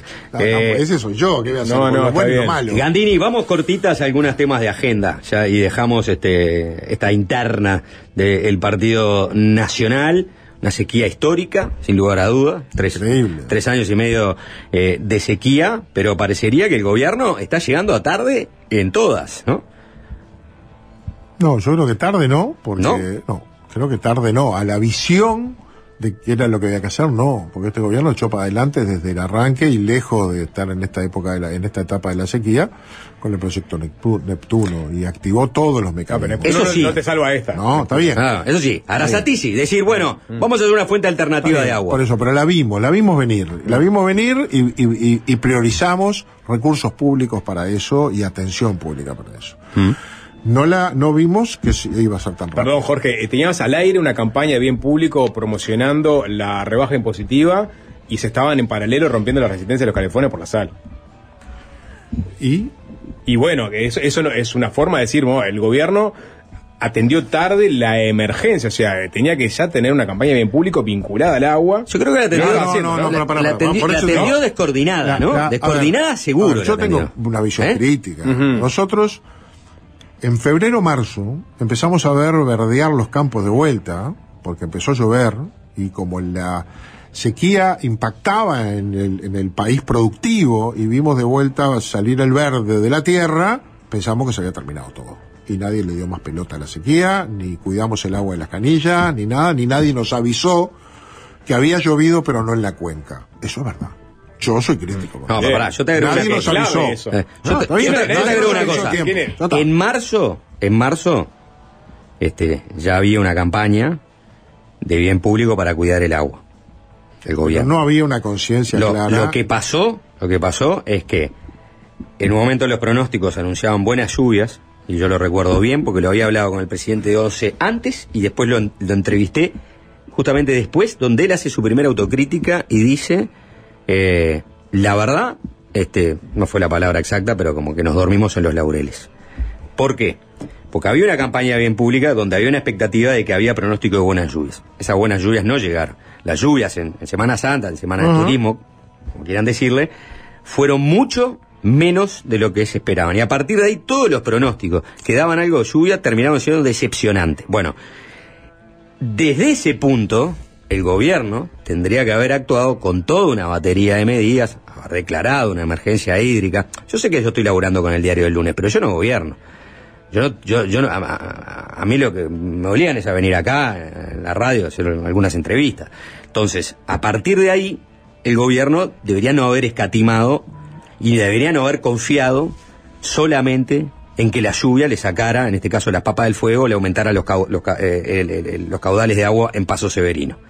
Y ahí viene el error. No hubo una gestión ni comunicacional, ni una gestión de acción. Se habían tomado medidas, Cuando- yo no digo que no, porque lo, lo hablamos con el presidente 12 y se venían tomando medidas. Pero aquellas medidas más fuertes, como la que se están haciendo ahora en el río San José, la podrías haber tomado mucho tiempo atrás. Te voy a decir dos cosas. Y no lo hiciste.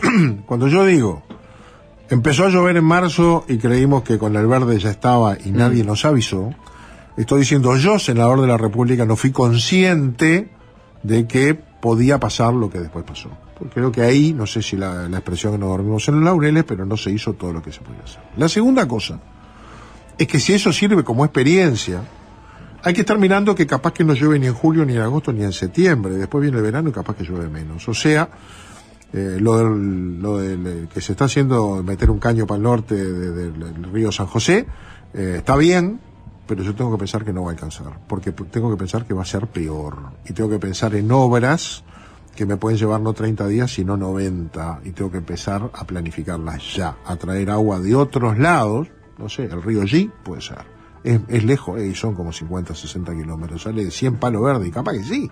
Pero si no lo hago, no tengo agua. Se había proyectado una que era traer al, al río San José del río de la Plata y de ahí llevar aguas corrientes. Sí, eh, el otro día me tiraron unos amigos ahí, yo no sé qué grado, se lo comenté al presidente el otro día, qué grado de, Viabilidad. de, de- de viabilidad tiene, pero tenemos un caño enorme, vacío, que era para traer el gas de la Argentina, que atraviesa el río Uruguay, agua dulce, y que viene hasta Montevideo. No sirve que venga hasta Montevideo, tiene que ir hasta Aguas Corrientes, porque tiene que una planta Ser depurar, tratar esa agua.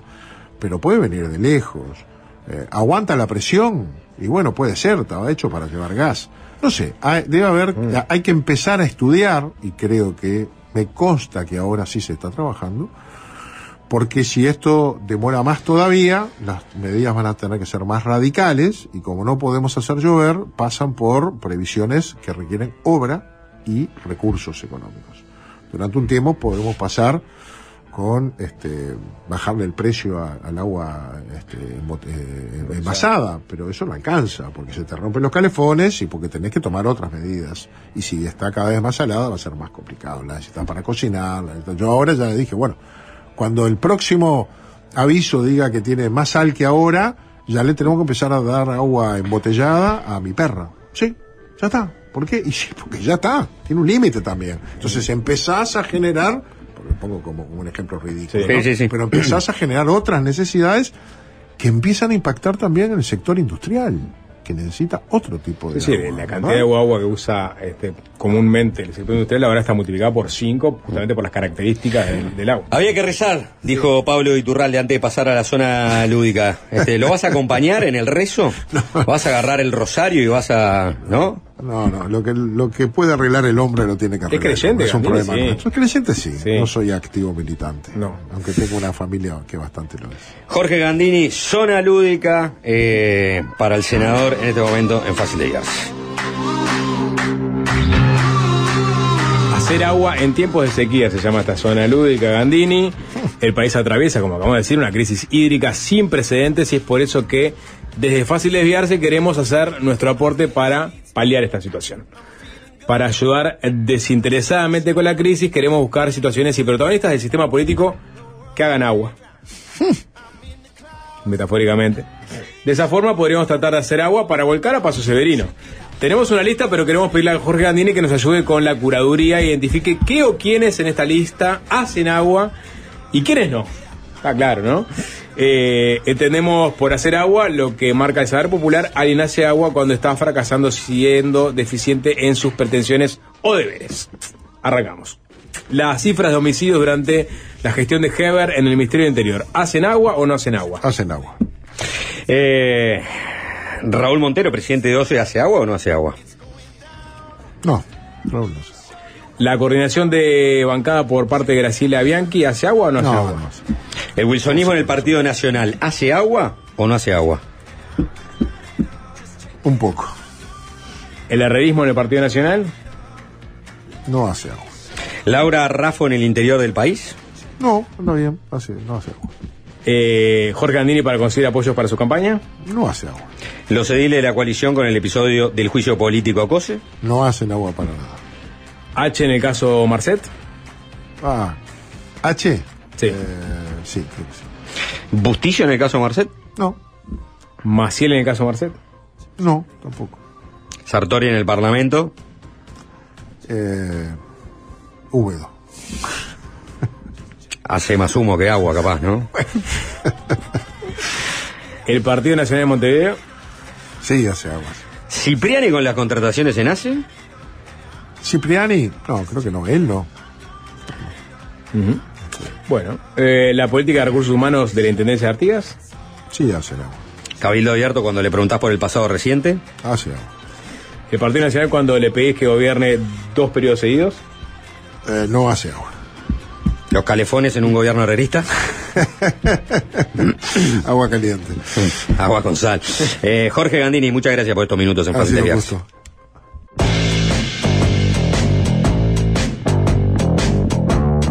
Fácil desviarse. Poder- Y es fácil desviarse, es fácil desviarse. Fácil desviarse.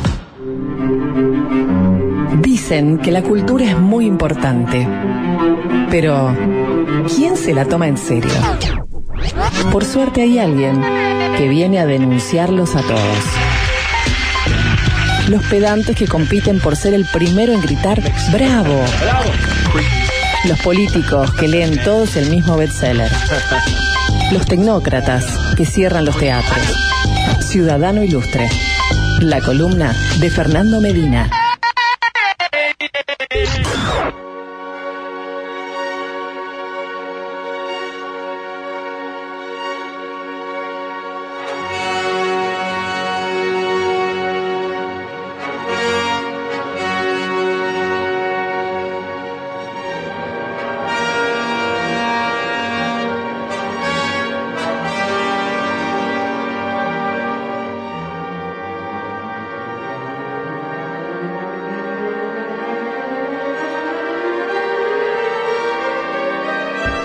Cortina de la columna de Rolfo Fatoruso en Sarandí, esto, Fernando Medina.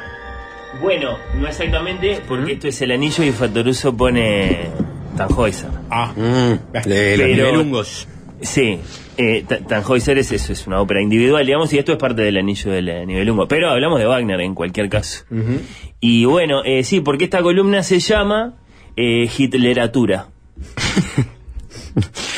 Para una biblioteca esencial de la Segunda Guerra Mundial, Juanchi tiene que ser el Borges de esta biblioteca. Tiene que reaccionar, aportar, eh, opinar así con, con mucha franqueza. Porque, Pero- porque sabe mucho, sí. Son libros, eh, eh, novelas. No, no, no. Acá, Ah. no, esto tiene que ser de todo. to- todo lo amplio que es, de hecho, el, el- el universo libros sobre la Segunda Ah. Guerra Mundial, inspirado. Incluye todo. Tiene que incluir todo y los oyentes tienen que aportar. Eh, sí, tiene que tener de todo: historiografía, crónicas, biografías, Ah. memorias, reportajes, eh, fotoreportajes, novelas, cuentos, hasta historietas, que las hay, por supuesto, muchísimas. Eh, bueno, eh, Hitleratura le pusimos. libros a propósito de este mega evento, que por supuesto, claro, ha inspirado toda clase de producciones y, y que sobre todo tiene, Sapo, eh, ayúdame a expresar esto, ti- tiene, amantes esto. Tiene, tiene personas a las que se les cae la baba ante la sola pronunciación de palabras como Reich, eh, Sí. Anschluss, eh, Normandía, eh, Luft, Luftwaffe, ¿cómo es? Lu- Luft, Luftwaffe. Que Juanchi se llene la boca del bafo. Porque no, no- Creo eh, que es Luftwaffe. eh, porque el amante de la, digamos, de la. Son los aviones, ¿no, Juanchi? Para los Sí, más ingenuos sí, de nosotros. sí, ahí está. sí, claro. la- de la- la, digamos, el universo. La Fuerza Aérea. Hitleriano no necesariamente lo hace convierte en un nazi, ¿no? Eso, porque a veces la- está No, nadie piensa eso. No, bueno, ya sé, pero mu- mucha gente piensa eso. No. Sí. Sí. Sí, claro que sí. A, a Lemmy de Motorhead históricamente lo, lo, lo tildaron de nazi porque era un fanático de, de parafernalia de la Primera Bueno, Guerra Mundial, pero también sí. de la Segunda Guerra Mundial y, y puntualmente de eh, eh, el, el ejército alemán. Y tenía muchas Lugers en su casa. Bueno, y, tal, ese- y él siempre se, se- despegaba de ese mote, que no esa etiqueta que se le ponían. Pero Bueno. pasa. Eh, Como- primero no que nada, hoy el, el regalo no se lo lleva a la audiencia, sino que se lo lleva Juanchi. Un libro en el que la Segunda Guerra es como Troya, que inspira todo lo que viene después. ¿Está? Pasáselo, Sapo. Uh, ya lo lindo. comentamos acá, pero cuando todavía no estaba en físico. Y Juanchi se lo va a llevar así. Seis estudios sobre estrategia mundial. Sí, Muchas para ti, querido Juanchi, eh, si no sabes con qué te vas a encontrar, Mm. te adelanto que el primero de esos eh, seis estudios está protagonizado por Konrad Adenauer. Sí. Y entonces, e- e- ese momento en que Alemania dice, "Oh, está bien, perdimos, vamos a hacer lo que tenemos que hacer, vamos a reconciliarnos con Europa, se lo considera el padre de la Unión Europea. Yo sabes que, que escuché esta columna. Eh, Fernando hizo una Bueno, por eso, sobre- pero por eso, todavía no, no, había eso, salido el libro. escuché Por la columna de. Fernando y te voy a decir que de los occidentales, cuando vos preguntaste eh, quién se imaginan que están Sí. dentro de los más admirados por Henry Kissinger, de los occidentales invoqué todos. Bien. Este, dudé sobre este El indonesio o alguno de esos. no, el egipcio. Ta, el egipcio. sí. Este, pensé en realidad más en, en, el- en el, en el egipcio de la tercera vía, que no me sale ahora. Este, Uy, yo no me acuerdo, ahora lo, lo tenía En presente Nasser, el día de la columna. Pensé, pensé en Nasser, pero ta, no, no, no, no era él. Pero estaba cantado que iba a elegir a Konrad Adenauer, el reconstructor de la Alemania de posguerra, y que iba a elegir a un De Gaulle, ¿no? Clarísimo. Sí. Y, eh, es muy que claro que, que- que le apasiona meterse en esas en esos encuentros que tuvo Adenauer con Kennedy en los Estados Unidos, porque claro, era, era una forma eh, hasta peripatética de pensar en esos en esos alemanes derrotados yendo a Estados Unidos a hacer un poco de diplomacia. y, bueno, y el cuadro es, es, es- muy muy apasionante por, por, por Claro. todo lo que sabe Kissinger sobre Tengo, esto. tengo leído, no del todo, ¿no? Porque he leído fragmentos nomás, porque tal, es un libro también que es bastante largo, no tan largo como este, las memorias del propio Konrad Adenauer bueno. sobre las políticas de reconstrucción de, de la Europa de posguerra, porque él fue uno de los Claro. grandes impulsores, bueno, del tratado de, de- del hierro y el acero que derivó después en, en- en la Unión Europea. ¿no? Bueno, eh, me alegro de que hayas escuchado y de que te lleves ahora este, este volumen para tu biblioteca. Continúa ahora, esto, esto tiene que ser, eh, tiene, tiene que, digamos, que crecer ese catálogo rápido, Llegan, los llegan. oyentes que empiecen a aportar. Yo voy a tirar una lista groseramente abierta primero, después tengo eh, dos testimonios, le pedí a dos que saben, que aporten, y después tengo un top 5 comercial para compartir mm, con ustedes. Eh, esto para que vean que, bueno, eh, lo único que falta en materia de libros y nazis eh, es ese libro eh, eh, ca- canaldiano, canaldesco, que sería Tupas y nazis. Creo que ese no está todavía. No. Eh, no sé, No. de próxima aparición. Bajando ideas. Eh, Pero, en el que quizás en, en- en algunos días ya esté en imprenta, ¿no? Bueno, ya, fuera de ese, eh, creo que no falta nada. Miren este, la historia oficial dice que Adolf Hitler se suicidó junto con su esposa Eva Braun el 30 de abril de 1945 en un búnker en Berlín. El periodista y escritor argentino Abel Basti, sin embargo, sostiene una teoría contraria. Según él, el Führer organizó un intrincado escape con la ausencia de parte de los aliados y se radicó en Sudamérica. Durante 20 años, Basti ha seguido pistas, ha entrevistado testigos, ha reunido documentación que da cuenta de la presencia del máximo jerarca nazi en Argentina, Paraguay, Brasil y Colombia. Eh, ¿Cómo la ven? Tal la presentación de Hitler en Colombia, que así se titula este libro, de- del argentino Abel Basti, un periodista que se fue a vivir a Bariloche para conocer de primera mano a todas las personas que lo trataron, al Führer, en suelo argentino. Yo creo que Hitler odiaría a Colombia, ¿no?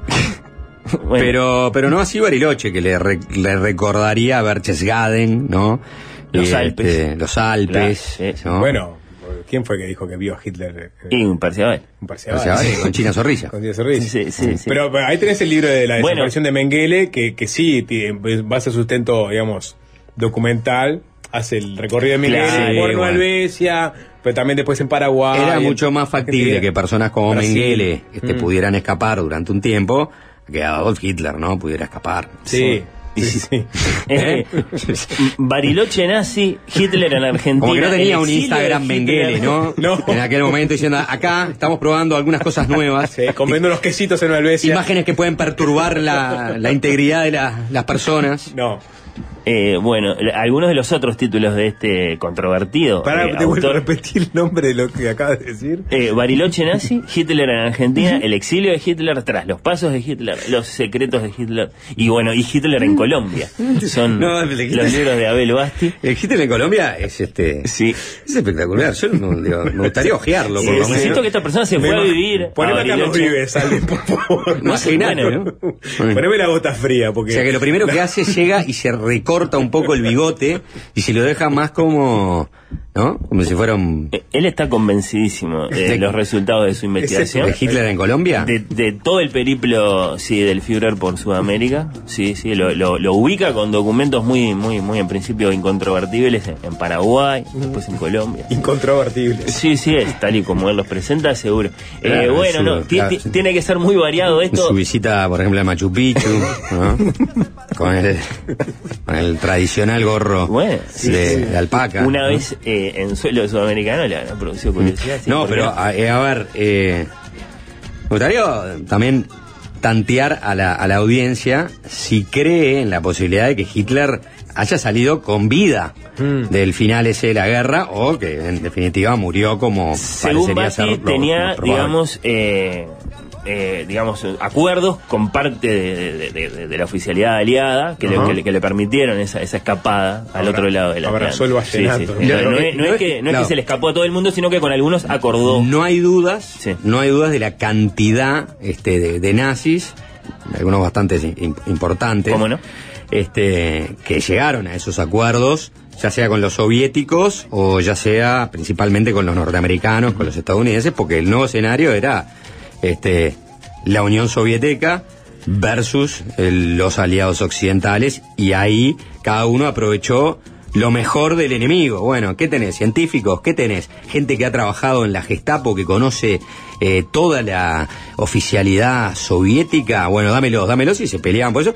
Y que existió una ruta de escape a través del Vaticano, ¿no? Hay un libro que se llama La auténtica Odessa de este no sé el nombre Goñi creo que es el apellido que habla de eso mismo la cantidad de nazis que escaparon a- hacia Argentina El libro ellos más Adolf Eichmann. vendido, según, no tengo estadísticas así de esas que podría presentar si esta fuera una columna seria, pero sí la sensación de librero de muchos años. El libro más vendido sobre la Segunda Guerra es un libro que tiene que ver con un nazi en, en Sudamérica, ya voy a llegar a eso. Quiero mencionar las 900 páginas de un libro que se titula Armagedón, la derrota de Alemania 1944-1945, de un periodista muy interesante, un historiador militar que se llama eh, Max Hastings, eh, un singular personaje, este que estuvo en las Malvinas, cubriendo la guerra en el 82, que tiene opiniones muy, muy polémicas, un gran admirador de, de Wellington, que es como el, el Obdulio de los ingleses. Eh, siempre, sie- muy polémico este Hastings cada vez que lo, que lo, que lo entrevistan. ¿Quiénes fueron militarmente los mejores soldados en la, segura- en la Segunda Guerra Mundial? Los alemanes, sin duda. El soldado japonés era extraordinariamente valiente, pero en ataque, en defensa, en todas las fases de la guerra, las tropas de Hitler, hombre por hombre, las mejores. La manera en que aguantaron al final fue increíble. Los soldados de las democracias siempre tienen limitaciones, dice Hastings. Estaba muy cargado con anfetamina, ¿no? Bueno. Los, los soldados alemanes. Esa Bueno. una, de, una de las cosas interesantes de la guerra relámpago, que era movilizarse rápidamente, sin detenerse, apabullar al enemigo, era que los tipos no dormían durante cuatro o cinco días. Claro, pero eso también te puede jugar en contra, ¿no? ¿Eh? Se puede jugar en contra también, ¿no? ¿Por qué decís? Y bueno, capaz que puede ser de algún tipo de reflejo, lo puedes perder.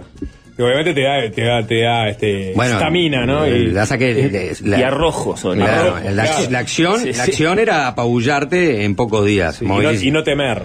Y para, y para, y para eso necesitabas tipos que lograsen eh, te- mantener su actividad física marchando durante mucho tiempo. Tomaban privitín, que era un, Ahí dijo, una anfeta que habían. ¿cómo se llama el entrevistado? Que dice que, que dice a diferencia de los Max soldados Hastings. occidentales Sí. que están en regímenes democráticos. Claro. ¿no? Y la democracia no permitiría nunca que masivamente leen a sus soldados. No, pero después lo, Eh, lo- lo- después lo incorporaron todos. Sí, claro. ahí empezó la adicción de Elvis Presley con las anfetaminas. Cuando tuvo, le tocó ir a, a Alemania, a Presley, cuando se alistó en el ejército, y le tocó estar apostado en Alemania, cuando hacían maniobras militares, eh, ahí en Alemania, que Elvis no participaba en No, ninguna, claro. te podrás imaginar, se quedaba en su casa ahí. La guitarrita. La guitarrita, pero cada soldado le correspondía, viste, tener este, en esas, en esas maniobras Sus pastillitas. su pastillita. Porque él no tenía que enfrentar a nadie, simplemente. Elvis no, estaba en una casa No, con- pero también los que hacían maniobras, eso voy. Claro, pero decían, bueno, son- eran, a veces son 3, 4 días de maniobra. Mm. Y ahí arrancó Elvis a tomar, tomar bolas. ¿Querés tirar algún ejemplo de la audiencia? No, Sampo, bueno, entonces lo hace que mucha la- gente lo, lo desviaste hacia, Pero ¿por hacia qué? Hitler en Colombia y ya están mandando fo- fotos posibles de tapas. Hitler atrás de un Decameron, por ejemplo, un non inclusive. O sea, eh, fue muy fuerte lo que tiraste. Está bien. Eh, No, Uki bueno, Goñi, Juan, Uki Goñi, Uki sí. Goñi, gracias, la auténtica Eh, Odessa. Sí, eh, de- dicen que iba al, al tablado de Albatros, no, bueno, El- Elvis en Uruguay, eh, eh, Hitler en Uruguay todavía no, no, no, no tenemos, no estamos ahí, ¿no? No, no. Eh, bueno, es lindo para no conjeturar un Hitler en Uruguay, ¿no? Sí, obviamente. La novela gráfica Mouse de Art Spiegelman. Bueno, eh, vo- voy a llegar a ella, por supuesto, importantísima. Eh, Historia marxista de la Segunda Guerra Mundial. Hablando de historietas, menciono igualmente una historieta uruguaya muy buena que es Los últimos días del Graf Spee de Matías Vergara y Rodolfo, bueno. Rodolfo Santulo, que es un interesantísimo texto entre la investigación y la, y la ficción y está ilustrado de manera brillante. Mandan eh, eh, Graf P, La trampa de Montevideo, Bertocchi, de Alejandro ¿cómo no? Sí, sí, sí. Tiene un Eh, libro sobre el Tacoma también, lo mencionábamos el otro día. Exacto. Eh, ¿Qué más? Estoy, estoy, estoy repasando ahí los que están llegando, ¿no? Obviamente. Hitler en las termas. Este, Hitler en las termas es buenísimo. Este con la tapa de, de Teo va al zoológico, Sí. pero con Adolf. Sí, Adolf, sí. Tómenselo en serio, que se supone que estamos armando una biblioteca. Menciono un par de ucronías que, que- que me, que me gusta. Dejarlas colgadas para después de la tanda. Bueno, Ucronía, dale. o sea, Falta- ¿qué hubiera pasado si o Hay dos que son brillantes si, lo- si los nazis ganaban la guerra. la guerra. Eh, pero tenemos además dos testimonios de dos que saben. ¿Sería una de ellas? Eh, no, El hombre en el castillo. Ah, El hombre en Esa es la más famosa. Y una muy poco famosa y que sin embargo creo que vale la pena conocer. Eh, dos que saben, tiraron libros, los vamos a escuchar y tengo un top 5 comercial. Fácil desviarse.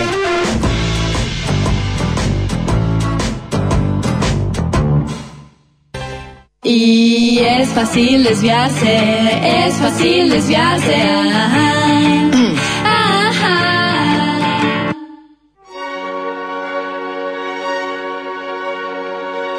Bueno, vamos, Fernando. Literatura, sí.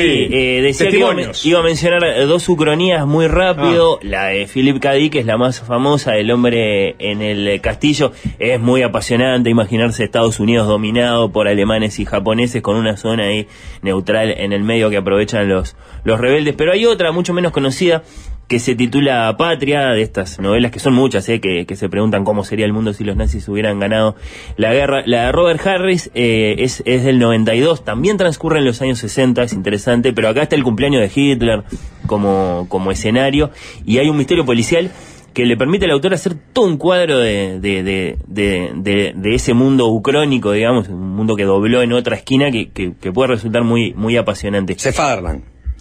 Eh, está bien, tenés razón, es esa. Claro, es esa, bien decía. Claro, sí, sí, Ahí sí. cuando el- mencionaste el, autor. el este, título original es Fatherland. Sefaderland. De hecho, hay una película.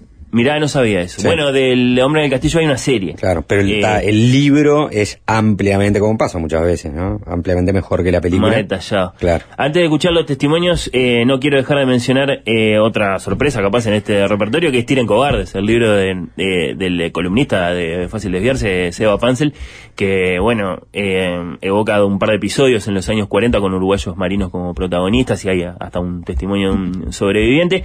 Pero sí, eh, para seguir ampliando este catálogo le pedí a dos que leen mucho y que saben mucho, que den cuenta de esos libros imprescindibles sobre la Segunda Guerra Mundial que el apasionado o el, curioso del tema no, debería pasar por alto. Escuchamos primero el profesor de historia y hombre de radio, Gabriel Quirich. De referencia de la Segunda Guerra, yo no soy un especialista bélico, sé que hay gente mucho más colgada con eso, en especial Juanchi, pero en la parte histórica, cuestiones vinculadas a lo que se confrontó, a la peripecia humana y también los cambios históricos, ¿no? Mismo, a mí me parece que hay un, hay un libro de, de Ian Kershaw, que, que está la Segunda Guerra como remate, pero es global, que se llama Descenso a los infiernos, que me parece que es fundamental eh, para comprender todo lo que se vivió fundamentalmente en Europa, ¿no? También está la Guerra del Pacífico, otro, pero, pero bueno, creo que es, es, un, es un libro muy, muy importante porque engloba desde la Primera a la Segunda Guerra, porque en realidad el concepto de guerra civil europea a mí me parece que es, es muy potente, ¿no? Como esos 30 años de guerra. Y después me, me gusta mucho, em, hay un trabajo eh, que se llama Morir bajo dos banderas, que es la historia de los antifascistas que fueron expulsados, o sea, republicanos españoles de, diverso, eh, de, diversa procedencia ideológica, que fueron expulsados este, a Francia y que luego se convirtieron en batallones de lucha contra, contra los nazis y terminaron, bueno, en diferentes experiencias. ¿no? Este, que, que, que da cuenta también de, esa otra dimensión.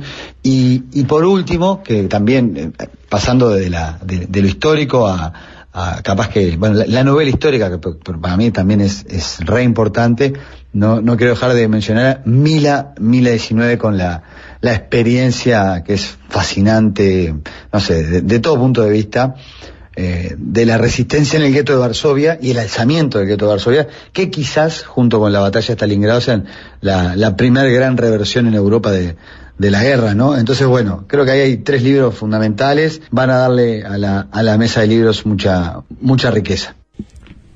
Descenso a los infiernos de, de Kershaw, que es el gran biógrafo de Hitler, ¿no? Capaz que si uno está interesado en conocer la vida eh, de Hitler, va, a- va a ir a buscar una, una gran biografía y se va a encontrar con esa, primero que con ninguna. Eh, los editores lo saben, siempre eh, aparece el subtítulo este, traducido de un modo o de otro, pero dice la biografía definitiva, a veces en dos volúmenes, a veces en uno, la, la, la edición vieja, la, la nueva. Morir bajo dos banderas es un libro más raro de un Alejandro Galo, es un libro español, hay que buscarlo, está en editorial Rey Lear, pero bueno, ahí estaba la recomendación de Quirichi. Y, la, y la novela de la que él hablaba, Mila 18, de León Uris, es, es, una, es una novela que fue famosa en su tiempo, hay que buscarla en librerías de usados, en los viejos clásicos de Bruguera, eh, ahí, bueno, eh, Varsovia ocupada por, por, los, por los alemanes, la, epopeya de la, de la resistencia. Eh, Mila 18 es, es, la dirección de un cuartel de la, de la resistencia. Eh, le agradecemos a, a Quirichi. Ahora, libros destacados por el economista, hijo de dos grandes historiadores y un gran lector de, de libros sobre la Segunda Guerra Mundial, Gabriel Odone. Yo he leído bastante de esto porque es un tema que me apasiona y tengo muchas recomendaciones, pero si tuvo que elegir, eh, elijo tres. El primero es, sin lugar a dudas, que Juanchi lo conoce, que son los últimos días de Hitler, de, de- que es un libro de Hugh Trevor Roper, un ex agente del servicio británico de inteligencia, pero que además era un gran historiador y por eso fue contratado. Eh, ese es el excelente libro. El segundo libro que me parece espectacular, que es, un concepto un poco más novelesco, un poco más fantasioso, pero que es muy ameno de leer y que plantea muy bien el escenario, es un libro de Martin Allen que se llama El Enigma Hess, que trata de desentrañar qué diablos fue a hacer este Hess en el año 41 a, a Inglaterra, con qué engaño llegó y si eso fue una operación de los servicios secretos británicos, que si así hubiera sido, una obra maestra. Y el tercero también es un libro que seguro conoce Juanchi, porque creo que se lo he escuchado citar, que es un libro de otro historiador, este norteamericano, que es Henry Ashby Turner, que es a 30 días del poder, que es un poco como un conjunto de casualidades llevan a Hitler al, al gobierno, a hacerse cargo de- del gobierno. Y en realidad un poco controvirtiendo las tesis más marxistas de que había un determinio histórico y mostrando que hay un conjunto de casualidades que son las que hacen Prometo pasar en limpio después en, en Twitter a las recomendaciones de los de los de los Gabrieles. ¿Viste cómo lo respetan a Juanchi, no? Eh, Bueno, antes- voy a hablar del libro de Segunda Guerra, pero no, Sí, yo sé sí. que está Juanchi ahí. No, bueno, este, obviamente, Gabriel toca todos los temas históricos. Gabriel Curichi, digo, Sí, ¿no? sí. Este, Profesor y, y- los, dos- los dos libros que recomendó, este, bueno, uno no, no lo conozco, el del gueto no lo conozco, el otro sí, el día en Carso sí. Eh, y, y Gabriel Odone es, un- es un- también es un voraz lector. Este, de hecho, por ejemplo, el, el Enigma Gess, yo lo conocí a través de él, y los otros sí. Este, hay de- hoy, hoy hablaba, me tocó hacer una entrevista con, para hablar un poco de los, de los podcasts y decía, es, es interminable la, la- la bibliografía por este, la, la atención y la curiosidad que genera ese, ese conflicto, que es el conflicto bélico eh, más importante de la humanidad, con toda su dimensión, trágica obviamente, pero con todo lo que puede después construirse, sobre todo en el caso de los ganadores, de novelesco en base al heroísmo, ¿no? De haber peleado contra el factotum de este, la maldad que eh, fue Hitler y el, na- y el, y el nazismo. ¿no? Y, y lo la- refleja en las bibliotecas. Y la ¿no? cantidad de historias mínimas que son enormes, en realidad, en comparación Claro. con otras historias Claro. mínimas en otros periodos de, de historia. ¿no? Claro, claro. la historia mínima de Segunda Guerra Mundial es sí. gigante al lado de una historia mínima de, este- de estos tiempos. El que quiera un libro protagonizado por un nazi puede leer ese cuento de Borges maravilloso que se- se titula Ein Deutsches Requiem. eh, pero bueno, ahí. Lo que sí falta, otros. creo, y por razones obvias, antes de que termines, este, son la visión de autores alemanes, ¿no? Eso es, eh, abundan los ingleses, abundan los norteamericanos, este, del otro lado hay toda una literatura soviética, pero a los alemanes obviamente les ha costado más investigar y escribir sobre estos temas. Hay problema de traducción. O sea, hay, hay literatura alemana sobre la Segunda Sí, Guerra, hay, sí, hay, pero sí. que le faltó Pero- traducción. y- pero y pero es, más, es más bien es más bien muy poca Ujú. este inclusive y ahí Fernando debe saber más la propia literatura alemana ya no de la guerra de cualquier tipo este eh, lo marcó tanto la guerra que la generación de escritores que empezaron a, a emerger debieron pasar muchos años como por por la culpa esa que le generaba un pasado reciente que decir "Ta, yo estoy hablando de esto Mm. sin embargo me dice, vos sos alemán vos estás eludiendo todo un drama histórico que acaba de terminar Salvo los que se fueron, como Thomas Mann, que escribió desde Estados Unidos, qué sé Sí. yo. Ahí, eh, el Un top minuto 5, para el top cinco, vamos, no sé si quieren adivinar uno, dos, top 5 comercial, ¿lo tienen claro? ¿Comercial? Claro, los libros sobre la Segunda Guerra Mundial más vendidos, por lo menos acá en, en A ver, Uruguay, en los últimos tiempos. ¿No, ¿No adivinan uno? Bueno, el, el diario de Ana Frank, sin duda. Bien. Es un libro que, nunca deja de venderse y que tiene la particularidad de estar escrito por, por una niña. Bueno, es un libro muy, muy, muy singular. Lo mencionaba un oyente, Maus, esa gran historieta Pulitzer, ¿no? Eh, con, con toda su, inspiración de, Tommy Jerry, en la que, en la que bueno, está los, los, los judíos son ratones, los nazis son gatos, qué sé yo, un- una gran historieta. Hay una novela que se llama, que se titula HHHH, de Loren Binet. ¿No tienen noticia de esa, de esa novela? Sí, por Sí, supuesto. bueno, está. Yo basé de todos los, los últimos episodios Sí. de Blitzkrieg Pop en Mm. esa novela. un, un gran episodio de la Segunda Guerra y una, y una novela que rivaliza con otras como Las Benévolas de Little y que se inspira un poco en Vida y Destino de, de Grossman, una, una, una, una gran novela sobre la Segunda Guerra.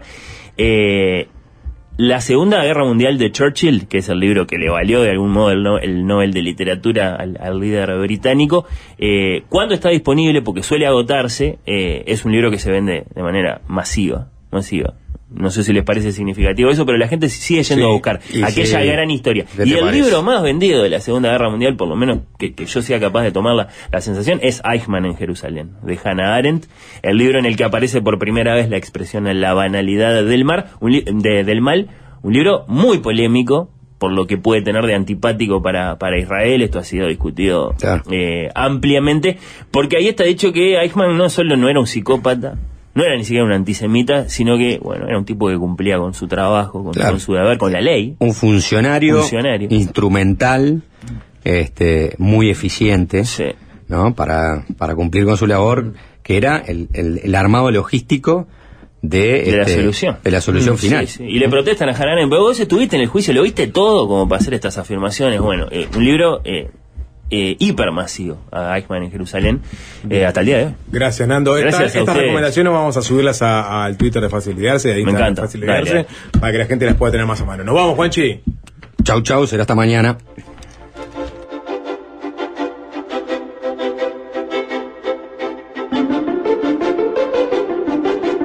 Pero antes, ¿sabías que en Montevideo va seguro? Sí, desde la app de Cabify puedes pedir autos particulares, remises o taxis para ir al partidito, a la fiesta y a la juntada con amigos, a donde quieras. Encima puedes moverte con descuento. Descargate la app, carga el código Vamos Cabify y disfruta un 50% off en tus primeros cinco viajes en Montevideo con Cabify. Vas seguro. Fácil desviarse.